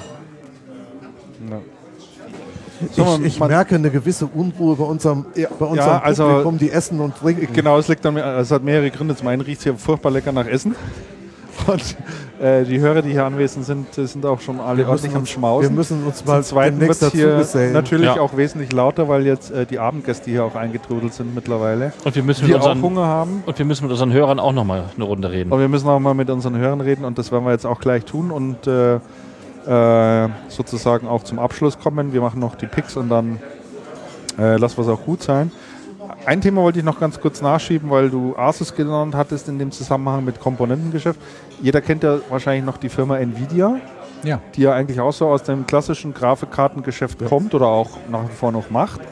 Ähm, da finde ich es ganz interessant, die gehen ja extrem stark in den, in den Bereich Automotive und sehr erfolgreich. Ja, absolut. Sehr erfolgreich. Also eine meiner Lieblingsaktien zurzeit. Ja, Ja, also äh, wirklich sensationell. Das sind Unternehmen, die das geschafft haben. Ja, zu sagen, wir gehen aus diesem Grafikkartenmarkt irgendwann mal raus, weil das ist unlustig. Und schauen. wobei die nach wie vor auch in diesem? Gaming-Umfeld. Äh, ja, ja. Aber du hast natürlich völlig recht. Die haben gesagt, da können wir, das kann nicht unsere Zukunft sein. Das Genau. allein kann nicht unsere Zukunft sein. Und sind sehr stark in diesen äh, Bereich reingegangen, alles was mit, mit, mit Autos zu tun hat und, und, und so. Und da sind sie halt wirklich jetzt mittlerweile wirklich super gut äh, äh, vertreten. Das ist auch so ein Fall. Äh, die Aktie ist auch, hat sich hervorragend entwickelt. Nicht, weil äh, äh, das Unternehmen gesagt wir kaufen die ganzen Aktien zurück, sondern weil sich das Unternehmen entwickelt hat. Und viele haben- Anleger haben draußen viel gesagt haben, hey, da will ich dabei Die haben sein. viel richtig gemacht. Die haben viel, die haben viel richtig gemacht. Auch, auch dieser Schritt zu sagen, ähm, die Computerleistung übernimmt eigentlich der Grafikchip immer stärker und wir bauen, ähm, und wir bauen Rechenzentren auf, in denen wir Grafikfarmen also betreiben. Das ist, das ist schon wirklich der Hit. Oder sensationell. Ja, sensationell. Sensa genau. Auf das sensationell. Das ist, eigentlich, ist das, eigentlich ist das sensationell. Und, und, da, und da siehst du übrigens auch, wie stark dieser Online-Spielemarkt ist. Denn da ist man auch sehr stark mit diesen, mit diesen ähm, Serverfarmen aktiv. Das heißt, da stellt ähm, Nvidia sehr viel Rechenleistung zur Verfügung, Ja, ja, was ja anscheinend eigentlich gar nicht deren Core-Geschäft ist. Das ist, wirklich, das ist wirklich schon eine sehr, sehr spannende Entwicklung. Und beim PC muss man einfach sagen, warum stehen die Leute nicht Schlange? Ja, weil ein PC was Normales geworden ist. Sowas. Ja, das ist halt einfach da. Spricht man nicht groß drüber. Man spricht über die Apple-Uhr, die hat noch keiner. Das ist interessant. Und das, was alle haben, ist normal. Markus, hast du einen Pick mitgebracht zum Abschluss? Ähm, bedauern, nein. Ich habe nichts Lesenswertes in letzter Zeit gelesen und äh, auch, was ich sonst immer gerne Keine empfehle. Anschaffung, kein Ke- gut Kinofilm. Doch, den neuen. Oh, gut dass, du, gut, dass du mich erinnerst. Äh, Spectre habe ich geguckt. Ja, Habe ich auch geschaut. Habe ich noch nicht gesehen. Habe ich auch geschaut. Damian? Den muss ich mir unbedingt noch ansehen. Ja. Ja, ist Ja, gut. solltest du. Ja. solltest du. Ja, also ich bin, äh, bin äh, James Bond-Fan, kann man schon so sagen. Mein erster Film, den ich alleine ohne, ohne Eltern geguckt habe, war Moonraker. War ich zum Roger ersten Mal allein im Kino, genau. Und ähm, den Daniel Craig finde ich äh, sehr gut, zusammen mit, äh, mit, mit Sean Connery, ist eigentlich so mein, mein Lieblingsbond, ja. Casino Royale ist Aber der übrigens hört ja auf, ne? Ja, das, das haben die anderen davor auch immer mal gesagt, um noch ein bisschen mehr Geld rauszukitzeln. Das kann auch sein. Casino Royale ist übrigens, jeder Bond-Fan hat ja auch eine, eine Hitliste, eine, eine, eine eigene. Ne? Also Casino Royale ist in der Tat mein Lieblingsbond, sein erster. Ja, den finde ich am besten. Spectre, sie ist da irgendwo dazwischen angesiedelt. Ich denke mal Skyfall-Niveau. Den fand ich jetzt auch nicht so berauschend ähm, in, der, in, der, in der Liga. Bisschen Die lang. Titelmelodie von Skyfall ist schön. Die ist, die ist besser als die vom neuen. Das ist ja ganz äh, äh, entsetzlich, ne? Die, der, der neue ist. Habe ich noch gar nicht Ja. gehört. Auch fand ich, ganz- ich, fand das, ich, fand das, ich fand das recht in Ordnung. Die Stimme ist so hoch etwas. Echt? Ja. Also mir hat, der, mir hat der neue Bond wirklich gut gefallen und ich bin ja der Meinung, der beste Bond ist immer der neueste Bond. ich habe mir, ich hab mir alle mehrfach immer wieder angeschaut, aber der beste Bond ist immer der neueste, wobei mein Lieblingsbond tatsächlich Pierce Brosnan ist. Oh Gott. Tatsächlich. Ehrlich? Tats- ja, ja, total. Nee, den mag ich überhaupt nicht. Wirklich mag ich, mag ich sehr, mag die Filme, aber ich finde Er hat vielleicht die beste, er hat vielleicht die beste besser. Frisur gehabt, aber Er fand ich macht den auch gar die nicht. beste Figur. Frisur. ich sage, er macht auch die beste Nein, ich fand den ganz, find den gar nicht. Aber die neuen Bonds, ich fand den neuen Bond, hat mir, hat mir wirklich sehr gut gefallen. Wie auch immer man dann die Auflösung der Geschichte finden mag, aber die Geschichten im Nachhinein betrachtet sind die Bond-Geschichten ja alle irgendwie lapidar. Ja, klar. Und sie enden dann. Kommt da nicht drauf an. Nein, und es kommt auch, Eben. Damian, es kommt auch gar nicht drauf an. Genau, da sagst du was total Wahres. Und von daher, also für mich ist der, ist der neue Bond absolut, absolut empfehlbar. Ja, man kann ihn, ich, Fand ich toll. man kann ihn schon, man kann ihn schon gucken. Ich finde kein absolutes Bond-Highlight, aber durchaus. Äh, man beißt sie nicht ins Knie, wenn man das Kinoticket gekauft hat. Nein, auf gar keinen Fall tut man das. Vielleicht, vielleicht, vielleicht vor Freude. Hast du, dir, hast du dir echt schon mal ins Knie gebissen, weil du im falschen Film warst? Oder? Ich bin sogar zwei, dreimal aus dem, das kommt ganz, kam ganz selten vor, aber zwei, dreimal, ich weiß nicht mehr genau welche Filme, bin ich auch rausgegangen schon mal, ja. Ehrlich? Ja. Oh, Das habe ich noch nie gemacht. Das war, ich finde sonst David Lynch-Filme gut, das war Lost Highway von ihm. Der war so chaotisch und äh, da bin ich zusammengekriegt, bin ich rausgegangen. Und bei irgendeinem deutschen Film, ich glaube Malina oder sowas, den habe ich mal im Unikino geguckt. Das war, Ja, äh, das ist auch harter Stoff. das war harter Stoff. Und äh, da bin ich, glaube ich, auch rausgegangen. Also da muss man schon ganz, da muss es schon knüppeldick kommen, ne? Okay. Ja, ich muss man auch noch anschauen. Ich, aber er läuft ja hoffentlich noch in dem Schauen Moment. die an, ist wirklich, also er lohnt sich echt. Na, den möchte ich sehen und den Marsianer möchte ich auch noch gerne sehen. Oder heißt der Marsianer? Ich glaube schon. Oh, den wollte ich auch noch sehen. Den wollte ich auch hat ja sehen. auch sehr, sehr gute Kritiken. Ridley Scott finde ich ansonsten äh, toll. Viele Filme von ihm toll, aber da fand ich so die Handlung, als ich so die Inhaltsangabe gelesen hatte, der ist da halt auf dem Mars, der arme Mensch, und macht da so einen Ackerbau, oder, um halt so, so Nahrung anzubauen, soll gerettet werden. Fand ich jetzt so für zwei Stunden, weiß nicht, ob sich das. Ja, du, ich, ich- ich sage endlich mal wieder einen Science-Fiction-Film im, im, im Kino. Gab es da sonst relativ wenig. Interstellar war super. Interstellar, ja, den habe ich auch nicht gesehen. Aber das ist, ist das nicht der, wo die, wo die nur die ganze Zeit da im, im Weltraum rumtrudeln? Na, die, die Ist das das nicht mit dem John Clooney und. und, und äh, Nein. Nee, das ist der andere. Das war Nein. Gravity, ne? Das war Gravity. Interstellar Gravity, ist, wo die, wo die die, Welt, die Erde verlassen müssen Ach ja. und einen äh, neuen Planeten besiedeln müssen, weil die Erde droht unterzugehen und dann auch durch ein Wurmloch fliegen. Wurmloch, sehr gut.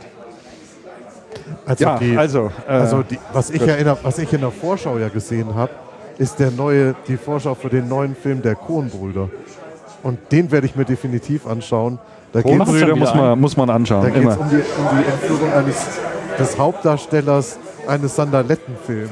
Ach, genau. Das finde ich, doch schon mal- das finde ich doch vom Thema schon mal sensationell. Ja, und sich George. Clooney spielt den Hauptdarsteller. Ach ja. Und, ja, und also der, der, Der hatte ja fast immer, immer der dieselben Schauspieler. Trailer hat mich überzeugt. Den werde ich mir unbedingt anschauen. Also es gibt, glaube ich, keinen Film von den Coen-Brüdern, den man sich nicht anschauen kann. Ja, ich Doch. Also den einen, doch, den einen ich fand ich so. ganz Welchen? schrecklich, wo die immer singen mit George Clooney. Ah, äh, Nein, Oh, was Brother, er- where are they? Ja. war- der der, war der super. Der ist gut. Nein. Markus! Komm, Der ist war, gut. Der war Pick, finde ich auch der war Pick im, der war Pick im Channel Cast gleich mehrfach. ah, der war super. Ein Spitzen. super Film. Finde ich auch. Ja. Okay, da stehe ich anscheinend allein da. Und tolle Musik. Also, äh, mein Lieblingsfilm, einer meiner Lieblingsfilme von, mein Lieblingsfilm ist der Big Lebowski. Ja, klar. Oh ja. Also der ist sicherlich gut und dann äh, kommt auch gleich schon Fargo. Fargo, Fargo sensationell. Und äh, ich weiß nicht, äh, ob einer von euch einen Netflix-Account hat. Wenn nicht, lohnt sich mal, das vierwöchigen Test-Account zu klicken, sodass man äh, vier Wochen lang Netflix umsonst schauen kann. Es gibt ja zwei, äh, zwei Staffeln Fargo, mittlerweile als Serie. Oh, die soll, der soll gut sein, habe ich mir sagen lassen. Sensationell gut. Also die toppen Fargo nochmal. Und das ist ja auch von den Coen-Brüdern als, als äh, mitgemacht. Se sensationelle Charaktere, sensationelle Geschichten, sensationelle Landschaften mit viel Schnee. Also äh, abs absolut sehenswert. Es sind jeweils, glaube ich, sechs oder sieben Folgen pro Staffel und da hat jetzt die zweite Staffel angefangen und ich habe den Fehler gemacht, die jetzt auch zu beginnen und jetzt fehlen mir noch drei, die kommen noch jetzt die nächsten Wochen, ich glaube im Abstand von jeweils einer Woche kommt dann noch und das, das macht man besser nicht, schaut man besser dann irgendwie so Am rein, Stück rutscht oder was? Ja, es ist, ist dann doch echt schrecklich. Also sehr empfehlenswert. Ist aber nicht mein Pick, aber ähm, ich ziehe meinen dann vor, weil ich das Wort jetzt schon an mich gerissen habe. Du mach ruhig, ich hätte nämlich auch den Bond gepickt. Ach, du hast den Bund ja, gepickt. absolut, Sehr gut. absolut. Äh, der Damian hat ja vorhin quasi schon gepickt, nämlich sein Buch. Richtig. Bernhard Diener, Entschuldigung, ist das ein Rüde? Schöner, ein schöner Titel. Du kannst bestimmt noch die ISBN-Nummer auswendig. Nein. Aber sie hat ein, aber ist eine vorhanden. Aber Frage, Merkst du eigentlich, wie gut wir noch eingespielt Ja, sind ja, nach all der natürlich. Zeit? kannst Wobei- jederzeit mal wieder, wenn dir da ist, Wobei, äh, wobei, das, vorbeischauen. wobei der Begriff Blackberry gar nicht gefallen ist. Ja, das ist richtig. Nee, Ich habe noch einen.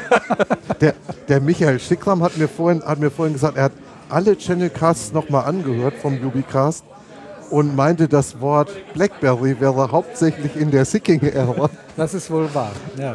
über 400 Mal gefallen. Aber nur äh, Über sozusagen 400 Mal. nur im Verteidigungsfall. Weil. Christian, weil Christian hat ja immer das. Unternehmen schon so oft totgeredet und die Produkte zum Teufel gewünscht. Ja, und dann musste ich natürlich einfach nur sozusagen ne, Ist absolut- Advocatus Diabolus. Ist absolut legitim. Ist absolut legitim. Übrigens wisst ihr, welcher, welcher Unternehmensname noch deutlich häufiger gefallen ist? Ja, Konrad. Nee. Hat mich auch gewundert. Doch, hat mich Also. auch gewundert. Über 700 Mal. Ehrlich? Ja. Die anderen hat er nicht gezählt, das weiß ich nicht. Die anderen wahrscheinlich auch oft, aber Apple, Apple ist aufgefallen. Apple ist auch aufgefallen, denke ich auch. Denke ich auch. Ja. Und also. Wer von euch hat... Also äh, ist auch aufgefallen, Ja, also mit Sicherheit. Ja. Also und HP. Wer von euch hat Bestimmt. äh, das letzte Mal... Oder wer von... Andersrum gefragt. Wer von euch wechselt regelmäßig seinen Stromanbieter? Du magst das. Seit du mit diesem Wendinger zusammen diesen anderen Podcast magst. dieser Einfluss von dem Wenninger. Genau. Hey, hey. Nee, nee nicht, nicht mal. Also es gab vor etlichen Jahren mal einen sehr schönen Dienst, der hieß Stromhexe. Und äh, de, diesen Dienst hast du ganz einfach gesagt, was du im, im, im Jahresdurchschnitt so brauchst. Und dann haben die im Hintergrund immer geschaut, ob es wieder einen günstigeren Anbieter gibt. Und die sind aber in die Insolvenz gegangen, was ja schade ist. Und dann habe ich das über Jahre hinweg nicht mehr gemacht. Weil ich sage euch eins, der Wechsel eines Stromanbieters bringt dir pro Jahr Minimum 300 Euro. Nee. Minimum. Minimum. Allein schon deswegen, weil du immer einen Neukundenbonus bekommst von jedem Stromanbieter. Also die zahlen dir von Haus aus irgendwas zwischen 200, 250 Euro als Neukundenbonus, den du dann äh, gut geschrieben bekommst und allein dadurch ähm, kommst du mit deinen Stromkosten schon runter. Aber zugegeben, es ist natürlich lästig. Keiner mag das vergleichen, keiner will da zu Check24, Verifox und wie sie alle heißen, die dich sowieso eigentlich nur über den Tisch ziehen äh, und dort Stunden damit verbringen. Sowas lässt man gerne einen Dienstleister machen. Und da gibt es jetzt einen neuen Dienst, äh, der heißt switchup.com und ähm, der ist vor einigen Wochen an den Start gegangen und der Macher hinter dem Dienst ist der Gründer von Audible, Arik Meyer. Der hat also Audible damals gegründet, was ja auch ein sehr, erfolgreiche, äh, sehr erfolgreiches Unternehmen war oder eine gute Idee war, die er später dann an Amazon verkauft hat. Genau. Und äh, der hat sich jetzt gedacht, ich nehme mal das Thema Strom an. Und sehr kompetent, ganz toller Service. Äh, du meldest nur einmal, wie sind meine aktuellen Daten, wie viele Leute habe ich, was habe ich so von Kilowattstunden, musst einfach mal die letzte Rechnung anschauen. Schickst es hin und ein paar Minuten später kriegst du die ersten Angebote, aber nicht nur eins, du kriegst drei oder vier und kannst dich dann äh, entscheiden, sagst du, das nehme ich und dann machen die alles für dich. Du musst dich überhaupt nichts kümmern, kein Kündigungsschreiben machen, keine Veränderungen und so weiter. Die erledigen alles für dich. Der Dienst ist kostenlos. Ähm, die verdienen dort nichts dran. Und äh, also die verdienen nichts mit dir. Die äh, verdienen ihr Geld äh, anders. Klar. Äh, und sie kümmern sich auch darum, regelmäßig zu schauen, ob es neue, interessante, lukrative Angebote für dich gibt und schlagen die dann ganz einfach vor und dann sagst du, ja, will ich haben oder will ich nicht haben. Also ausprobieren kann man wirklich einen Haufen Geld sparen. Und äh, der zweite Tipp ist da in dem Zusammenhang auch, sich seine Hausrat- und Haftpflichtversicherungen auch regelmäßig anzuschauen. Das habe ich auch in diesem Jahr mal wieder gemacht.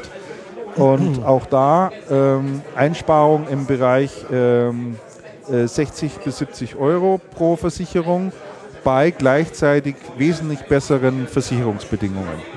Also, auch da lohnt sich mal ab und an reinzuschauen. Ich weiß, da ist man ein bisschen faul, aber das sind immer so schleichende Kosten gerade bei diesen Versicherungen, die man ja dann einmal abschließt und dann am liebsten vergisst, ne? weil lästig mag man sich nicht drum kümmern. Ja. Also da lohnt sich schon mal hinzuschauen. Aber äh, das Thema Strom kann man, äh, kann man sich abnehmen lassen. Gas machen die im Übrigen auch. Ach, das ist interessant. So, dann äh, gesellen wir uns jetzt zur, ähm, äh, äh, zur Hörerschaft?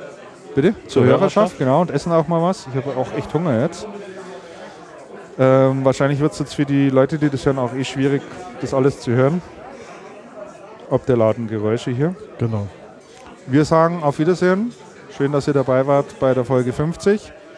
Bedanken uns bei allen, die hier gekommen sind, die mit äh, gepodcastet haben und verbleiben. Und verbleiben und wünschen einen frohen Advent. Genau, noch Stopp, senden wir vor Weihnachten nochmal?